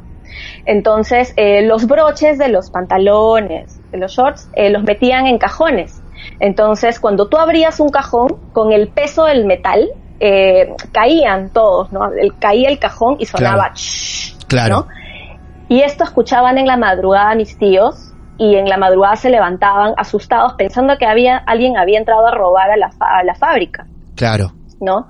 Y no había absolutamente nadie, ¿no? Porque hacían sonar los cajones y dijeron Mm. alguien se, se ha metido a robar. Sí. No había nadie. Entonces era siempre el tema de que ella buscaba algo. En la casa buscaban algo, ¿no? Siempre era eso. Con Bien. el tiempo tuvimos una teoría. ¿no? ¿Cuál es? Eh, la ver. teoría era de que se trataba de la mamita Hortensia, que era mi bisabuela, la, la mamá de mi abuelo, Sí. que era quien había vivido ahí en esa época en la que todo era hacienda, había mucha tierra, y que probablemente ella había enterrado algo en la casa y llegaba a buscarlo. Y lo estaba buscando. Claro, por eso empezaste hablando era- de los entierros. Sí, esa era Ah. la teoría que manejamos siempre, ¿no? Porque era como raro que todo el tiempo ella esté buscando cosas. Claro. Eh, bueno, llegó un momento en el que ya fui creciendo y llegó un momento en el que yo ya no soportaba los ronquidos de mi mamá, que Ah. roncaba como un tren. Sí. Y el único dormitorio desocupado en la casa era ese en el que la No. mujer de blanco se aparecía. no puede ser. Te encontraste en la situación de tener que elegir entre seguir escuchando a mamá roncar o ir a ese cuarto maldito. Sí, me fui al cuarto. Sí. decidí ir al cuarto. Me fui, me instalé ahí y durante todo el tiempo que estuve ahí, que fueron más o menos unos, no sé, seis meses, más o menos, yo no sentí nada. Bueno. No la vi, Bien, nada. bien. ¿no? bien. Pero siempre dormía con la luz, la luz prendida, el radio también prendido, porque ya me sabía las historias, no quería, o sea, no puedo negar de que se sentía miedo, a pesar Claro. de no haber experimentado algo directamente, digamos, ¿no? Sí. Bien. Pero bueno, no pasó nada. Entonces, bueno, eran los noventas, eh, en ese momento empezaba la crisis en Venezuela y unos tíos míos que vivían allá pues decidieron venir a Perú ya para instalarse, ¿no? Entonces llegaron a la casa a vivir y yo tuve que irme de esa habitación porque ellos ya venían a, a vivir ahí, ¿no? Y encontré un cuarto en la azotea de la casa. No sé si en Argentina le dicen azotea, que es la parte de arriba Eh, de sí, la acá, casa que... claro, le decimos el altillo, sino como un altillo. Claro. Sí, está bien. Entonces le dije a mi mamá, bueno, me voy a mudar a este cuarto. Era como un día de semana, ¿no? Entonces me dijo, bueno, yo te ayudo a mudarte, pero el fin de semana. Lo que te puedo, te puedo ayudar en este momento subiendo tu cama. Lo único que podemos hacer. Ajá. Entonces le dije, bueno, ok, sube mi cama. Subió mi cama, el cuarto estaba totalmente vacío, entonces eh, yo jalé una silla de madera que encontré y la usé como mesa de noche, ¿no? La puse al costado de mi cama Claro. Bien. para algo- poder poner la lamparita. Claro. Entonces encontré un anillo que mi mamá me había mandado hacer eh, algunos años atrás, ¿no? Entonces eh, mi abuela, o sea, su suegra, le había regalado a ella un reloj de oro que ya no funcionaba. El reloj era muy feo, estaba muy sucio. Entonces lo que hizo mi mamá fue mandarlo a pulverizar y con Ajá. ese reloj ella me hizo un anillo, ¿no? Que tenía una forma de corazón y tenía como un pe- una pequeña piedrita que sobresalía. Como yo tengo la manía de tocarme la cara todo el tiempo, todo el tiempo me arañaba con eso. Ah, mira. Entonces Sí. Yo lo usaba por temporadas nada más, ¿no? Y cuando ya me cansaba de arañarme, lo guardaba. Entonces, en ese momento en el que ya me estaba mudando, lo encontré y me lo puse nuevamente. Pero por las noches yo me lo sacaba porque me arañaba mucho la cara, ¿no? Entonces, eh, una de esas noches, antes de que llegue el fin de semana, me acosté y dejé el anillo en la silla que estaba al costado de mi cama. Yo tenía más o menos unos 13 años más o menos. Eh, y esa noche eh, tuve la- mi primera parálisis de sueño. Ah. Yo estaba totalmente aterrada porque, o sea, a los 13 años yo no tenía la menor idea de lo que era una parálisis de sueño, eh, no había leído lo que era, nadie me había contado esa experiencia, no sabía nada. Yo estaba totalmente aterrada. Eh, lo que yo sentí era que había alguien, eh, o sea, sentí esa presencia, eh, como que una, una sombra que estaba encima mío, que me quería hacer daño, pero aunque yo no le veía la cara, yo, yo podía sentir como mucha ira, o sea, yo sentía que estaba muy molesta y como que me intentaba forcejear conmigo de alguna manera. Ajá, sí. Entonces, yo me desperté asustadísima, llorando encima, o sea, 13 años, estaba sola en el cuarto, no, no tenía nadie a quien recurrir. Y bueno, de ahí me, me debo haber quedado dormida. Al día siguiente, el anillo no estaba, había desaparecido. Desapareció, no estaba caído al costado de la silla. No estaba. Nada, que vos No. dormida Nada. lo hayas tocado, nada, no estaba por ningún lado. por ningún lado y el cuarto estaba vacío porque todavía no me había terminado de mudar. Entonces Claro. solo estaba la cama y la, y la silla de madera. Bien. El anillo no estaba por ningún lado. Le dije a mi mamá, le dije, oye, no entiendo, me he quitado el anillo en la noche y ya no está. Lo buscamos, em, buscamos hasta en el techo, creo. Nunca apareció el anillo, nunca jamás. Se perdió. Eh, bueno, y ahí quedó el, el tema, ¿no? Y luego pasaron ya eh, varios años, pasaron como 20 años más o menos, que yo ya ni siquiera me acordaba de eso. Y un, un día estaba yo en mi casa con mis amigas tomando unos tragos y mi mamá llegó de visita y se quedó con nosotras, ¿no? Estábamos contando historias de terror y yo conté, bueno, que luego de esta parálisis de sueño que había tenido, este, que para ese momento ya sabía que era, el anillo había desaparecido. Mi mamá me dijo, sí, era ese anillo, y, eh, ese anillo lo hice con un reloj de la mamita Hortensia. o sea, No. mi bisabuela. La que ustedes En creían. momento- claro, la que ustedes creían que era la mujer de blanco. Exactamente. Claro. En ese momento me puse pálida, no podía creer. Mi mamá no entendía mucho, ¿no? Pero yo le decía, no puedo creerlo. O sea, estaba completamente segura de que había llegado ella a llevarse lo que era suyo Claro. y que esa no había sido una parálisis de sueño común y corriente, ¿no? Porque de hecho he tenido otras parálisis de sueño y no han sido tan terribles como esa, ¿no? O sea, n- sí, es la clásica que sientes que esta persona te quiere hacer algo, pero ese odio, ¿no? Esa ira que yo sentía de esta persona era distinta, ¿no? Y entonces sí, sentí que definitivamente había venido ella a llevarse algo que era suyo. El anillo nunca apareció. Se- es- me- a mí me quedó clarísimo de que Sí. ella se lo llevó de regreso. No, para, para, ¿nunca más apareció? No, nunca más. No te puedo creer. Sí.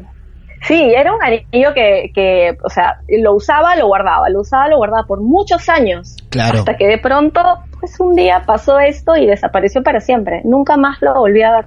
Bueno, Valeria, la verdad que ha sido un placer que hayas querido compartir tantos años y tantas situaciones con, con nosotros. Agradecemos. Y lo bueno de esto es que tenés muchos testigos, por lo menos tu mamá y algunos más de tu historia, eh, que suena muy Sí, creíble. De hecho, sí, de hecho mi mamá, bueno, eh, mi mamá le encantan los podcasts, igual le he Qué bien. pasado tu podcast, lo escucha. Qué bueno. Lo escucha siempre. Qué bueno. Así que de hecho, eh, si lo llegan a subir como podcast, se lo voy a pasar de todas maneras y se va a acordar de todo eso. Sí, seguro. Sí. Bueno, Valeria, un beso grande a vos, a la gente con la que estés conviviendo hoy y a Lima también. Sí, muchas gracias a ti, Martín. Gracias por tener este podcast tan bueno, en verdad. Me encanta. Muchas gracias. Un beso muy grande. Gracias, Martín. Adiós. Argentina, Chile, Ecuador, Perú. La última historia nos va a hacer viajar hacia México. La décima protagonista de este episodio 200 de Martes de Misterio se llama Ana. Ana tiene un caso bastante pesado para compartir con nosotros que involucra el mundo incubus. Gran manera de cerrar este especial en nuestra historia. Hola Ana, ¿qué tal? Bienvenida a Argentina y a distintas partes del mundo. Bienvenida a Marte de Misterio. ¿Cómo andás? Muy bien, emocionada por hablar contigo. Bueno, nosotros emocionados, todos los que hacemos Marte de Misterio, como los que deben estar escuchando este episodio para saber de qué se trata la historia que hoy preparaste para nosotros, que es algo que alguna vez te pasó o te sigue pasando, ya nos vamos a enterar. Primero, quiero saber a qué parte de México estamos llamando. Justamente al centro de México, a Aguascalientes. Aguascalientes hay en México. Muy bien, me encanta viajar a México. Y te pregunto, ¿qué edad tienes? 42. Muy bien. Vamos entonces de a poco a entrar en tu historia. Vamos a prestarnos a escuchar. Adelante. Bueno, mi historia comienza prácticamente desde que nací. Yo soy algo así de lo que llaman personas con sensibilidad. Al paso de los años, desafortunadamente hace cerca de 10 años, yo empiezo a perder la visión. Pero mi, sen mi sensibilidad aumentó. Claro. Nunca, nunca, la realidad, nunca es que fui una persona que te viera rostros, caras, casi de sombras o energías. Por supuesto. De hecho, yo soy muy difícil de, de, de, fingir cuando a mí no me caes bien o cuando tu vibra no me gusta. Mi abuela, que dicen que es a la persona a la que más me parezco, mamá Lila, que viene siendo mi segundo nombre, Lila, este, también era una persona sensible, nada más que ella tenía un poquito a la magia, a la brujería, como ustedes le llaman. Ella, uh, al igual que en México, ustedes, eh, hay gente que venera a la muerte. Claro. Lo manejan como, aquí en México la Santa Muerte, para mí no es santa, yo la verdad es que al paso de los tiempos y por todas estas cosas que me han pasado, yo me he hecho más religiosa, creyente de Dios. No uh -huh. te voy a decir que me la vivo en la iglesia porque no soy una persona de, de, estar todo el día en misa, pero sí soy una persona que cree muchísimo en, en el poder de Dios, en el poder de la oración. Cuando yo tenía cerca de 19 años, estaba en la universidad y empezaron a ocurrirme presencias que me visitaban. ¿Has escuchado hablar de los incubus y los sucubus? Claro, sí, han pasado por algún capítulo, no tanto por Marte de Misterio, pero en un caso lo hemos tocado, sí, en alguna historia real. Es áspero, es duro. Horrible. Es, es la cosa más horrible. Sí. Porque te tocan en tu intimidad. Horrible. Y te congela. Claro. Te congela cuando te paraliza. Pasa. Sí. A mí me pasó lo mismo, pero en cuestiones de mis sueños. Ah. Dentro de mis sueños.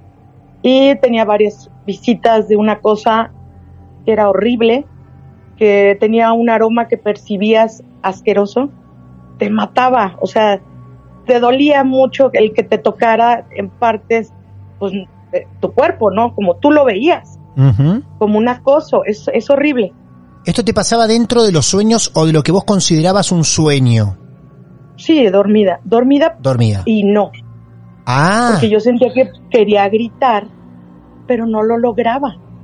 La persona que siempre estuvo conmigo, que fue mi mamá en paz descanse algunos años, ella me veía y me decía, es que te mueves como tlaconete y tu boca abre, se abre, pero no. Un tlaconete en México es como una, como un gusanito. Sí. Ah, te mueves, pero no claro. Se ve que, no se ve que salga nada de tu boca. Lo que vos me estás queriendo contar o reflejar es el momento uh -huh. que te describía tu mamá cuando te veía el momento que vos estabas o el episodio desagradable que estabas atravesando. Y ella era la que me traía la realidad, o sea, me traía al, al, al momento, uh -huh. despertándome ligeramente porque no te pueden despertar rápido. Quiero... Te puede dar un ataque de nervios. Mira qué interesante eso. Quiero ordenar algo, un segundo nada más. Ajá.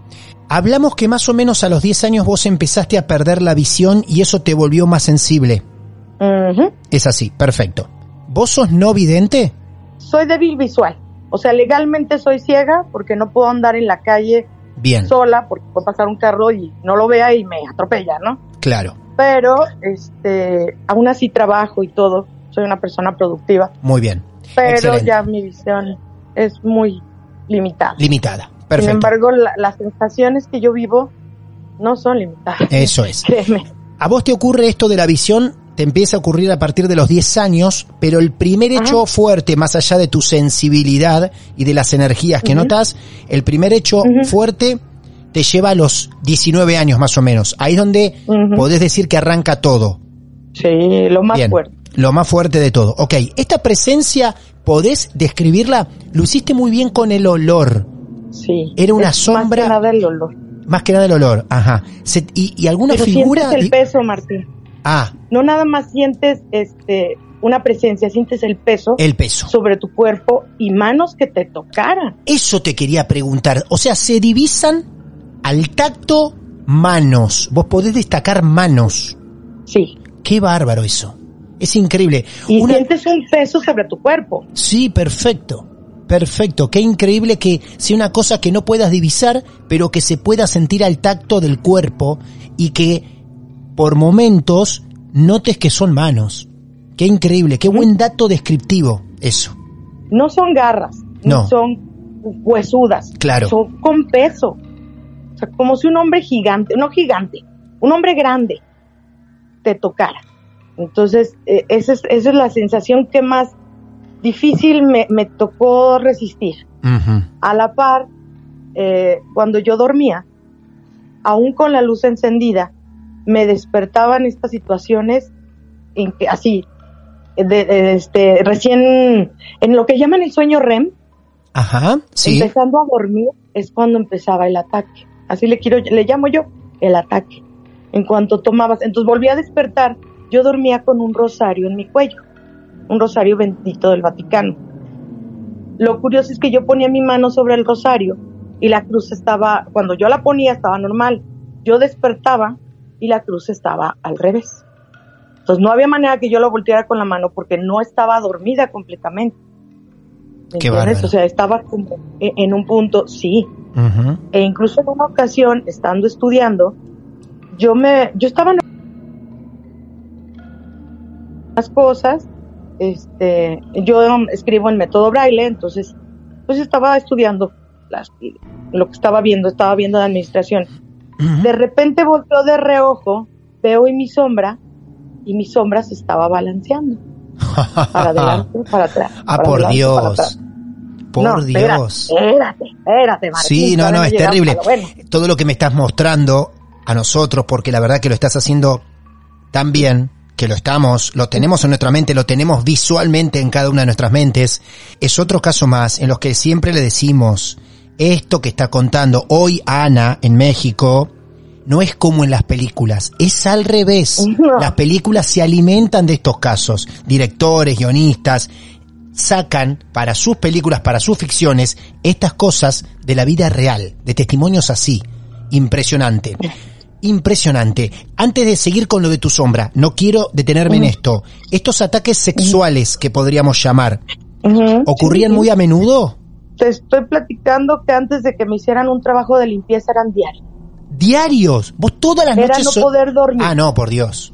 Sí. Por Dios. Mi mamá al verme el estado de nervios en el que estaba, es la que consiguió una persona aquí en Aguascalientes que hace limpiezas espirituales y todo esto.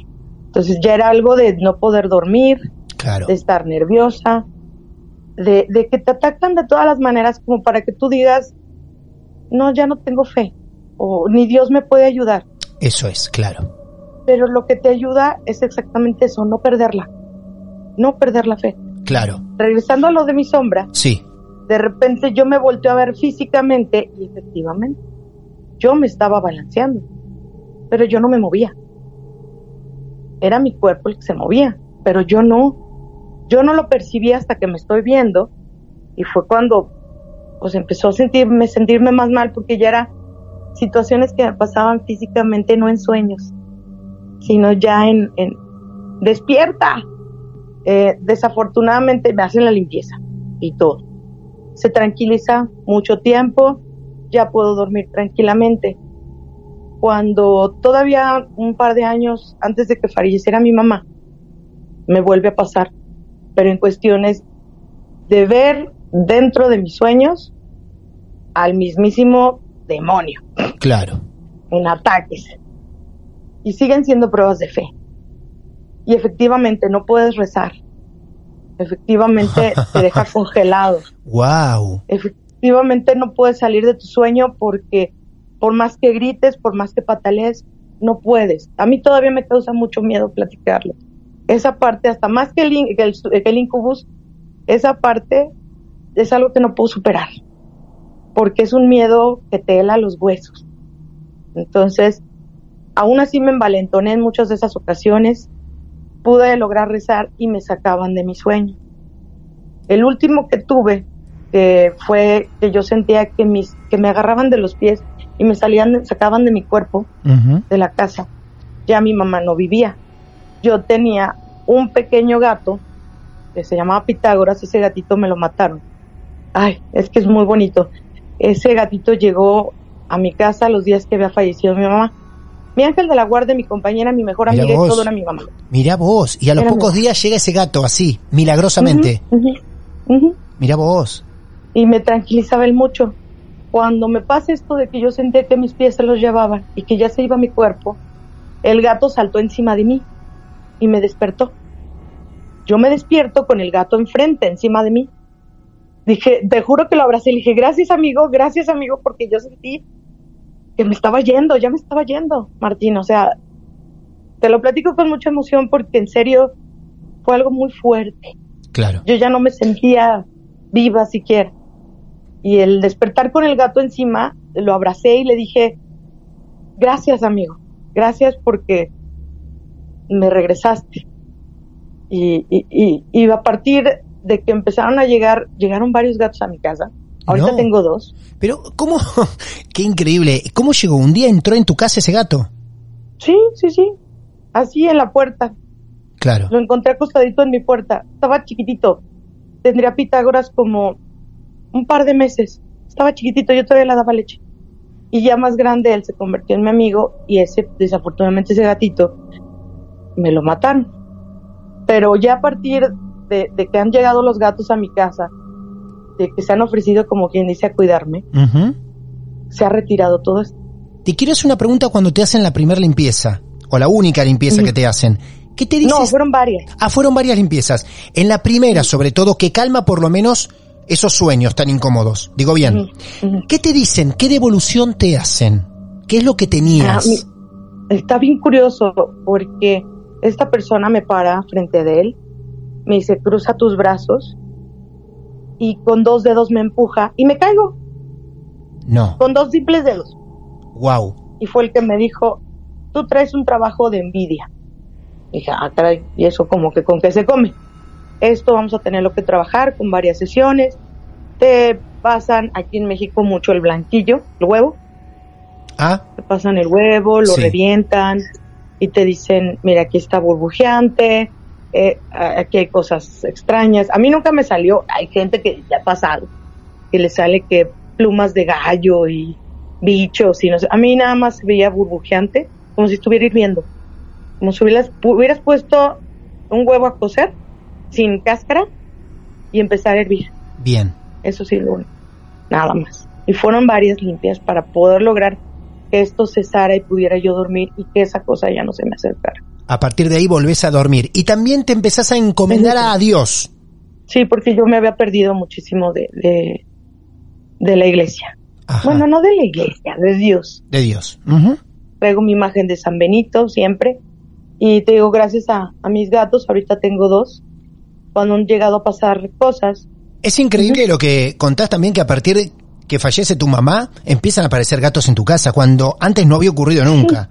con gatos no. Y empezaron a llegar solos a la casa. Entonces hoy, en tus 42 años, entre tu fe ciega a Dios y tus ganas de ayudarte también o que te ayuden, y los gatos, te sentís protegida y hasta ahora nada más.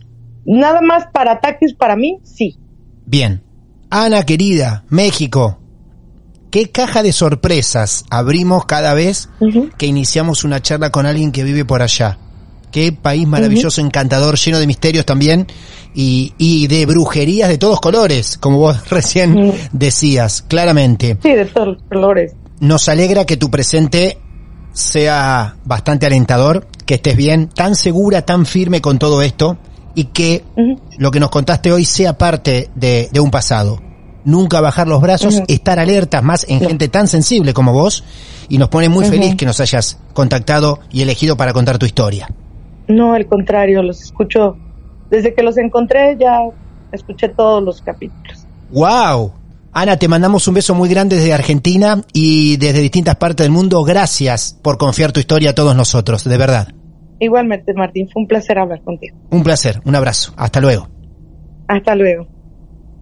Amigos, amigas, hasta acá llegamos. Argentina, Chile, Ecuador, Perú, México, distintos puntos del mundo, distintos protagonistas, han llevado adelante junto a todos nosotros este episodio tan especial, número 200 de Martes de Misterio. Al resto de los países que también nos escuchan, Colombia es el segundo país en audiencia que tenemos en Martes de Misterio, también muchas gracias. Y para los que han transitado estos 200 minutos y han llegado hasta acá, un gracias enorme por escuchar. Este producto fue creado hace algunos años destinado 100% al entretenimiento y de hecho lo es, pero casi sin quererlo se fue convirtiendo en un consultorio auditivo de los que venimos a escuchar sin juzgar. Todas estas historias que nos encontramos son testimonios que mucha gente le ha costado compartirlo, incluso con familiares directos. Y aquí han encontrado esa atención que tanto necesitaban. Sepan algo, en el campo que sea, todos, todos nos hacemos falta escuchando, uno al otro, sin jugar en el mientras tanto, simplemente escuchar. Después cada uno sacará sus propias conclusiones. Cuando te des cuenta que alguien quizá indirectamente te lo está pidiendo, escucha. Es una forma de acompañar. Hay otra persona del otro lado que necesita liberar, sacar afuera algo que estorba, que incomoda, aunque también, muchas veces, es felicidad. Aprender a escuchar nos permite asimilar conocimientos, estrecha vínculos entre personas. Escuchar significa madurez. Saber escuchar implica una actitud, una orientación positiva para querer entender qué nos dicen los demás, al mismo tiempo que nosotros les estamos transmitiendo respeto e interés. Fíjense cuántas palabras importantes abarcamos. Respeto, interés, felicidad, desahogo, liberar. Tantas cosas que en este mundo hacen falta hoy por hoy. Porque escuchar, en verdad, es un acto de amor, de apertura. Es la intención de entender la perspectiva del otro aunque pueda ser muy diferente a la nuestra. Es contribuir con la felicidad del otro, por más que existan esas diferencias. Aprendamos a convivir con diferencias. Es por eso que, como siempre decimos, queremos escucharte. Si tenés esa historia para contar, aquí te esperamos. Nos buscas en redes sociales. La mía personal, arroba Martín de Radio. Y también Martes de Misterio en todas las plataformas. Instagram, Facebook, Twitter. Nos mandás un mensaje privado y nos alertás diciendo que tenés tu caso real para contar. Amigas, amigos de todo el mundo, desde Mar del Plata, Argentina, los saludamos y los invitamos, las invitamos a seguir escuchando de aquí en adelante más episodios de Martes de Misterio. Muchas gracias. Muy buenas noches.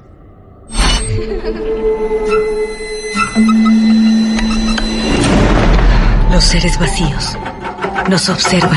Hasta hoy se registran muchos reportes de actividad paranormal en él. Veo cosas que no puedo explicar. Hay alguien sentado en esa silla. Está aquí.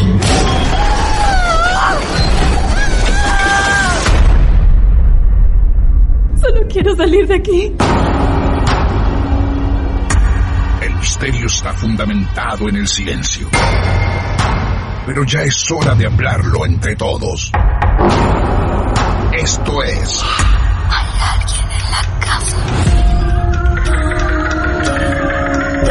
Martes de Misterio. Es divertido asustarse a veces, ¿no?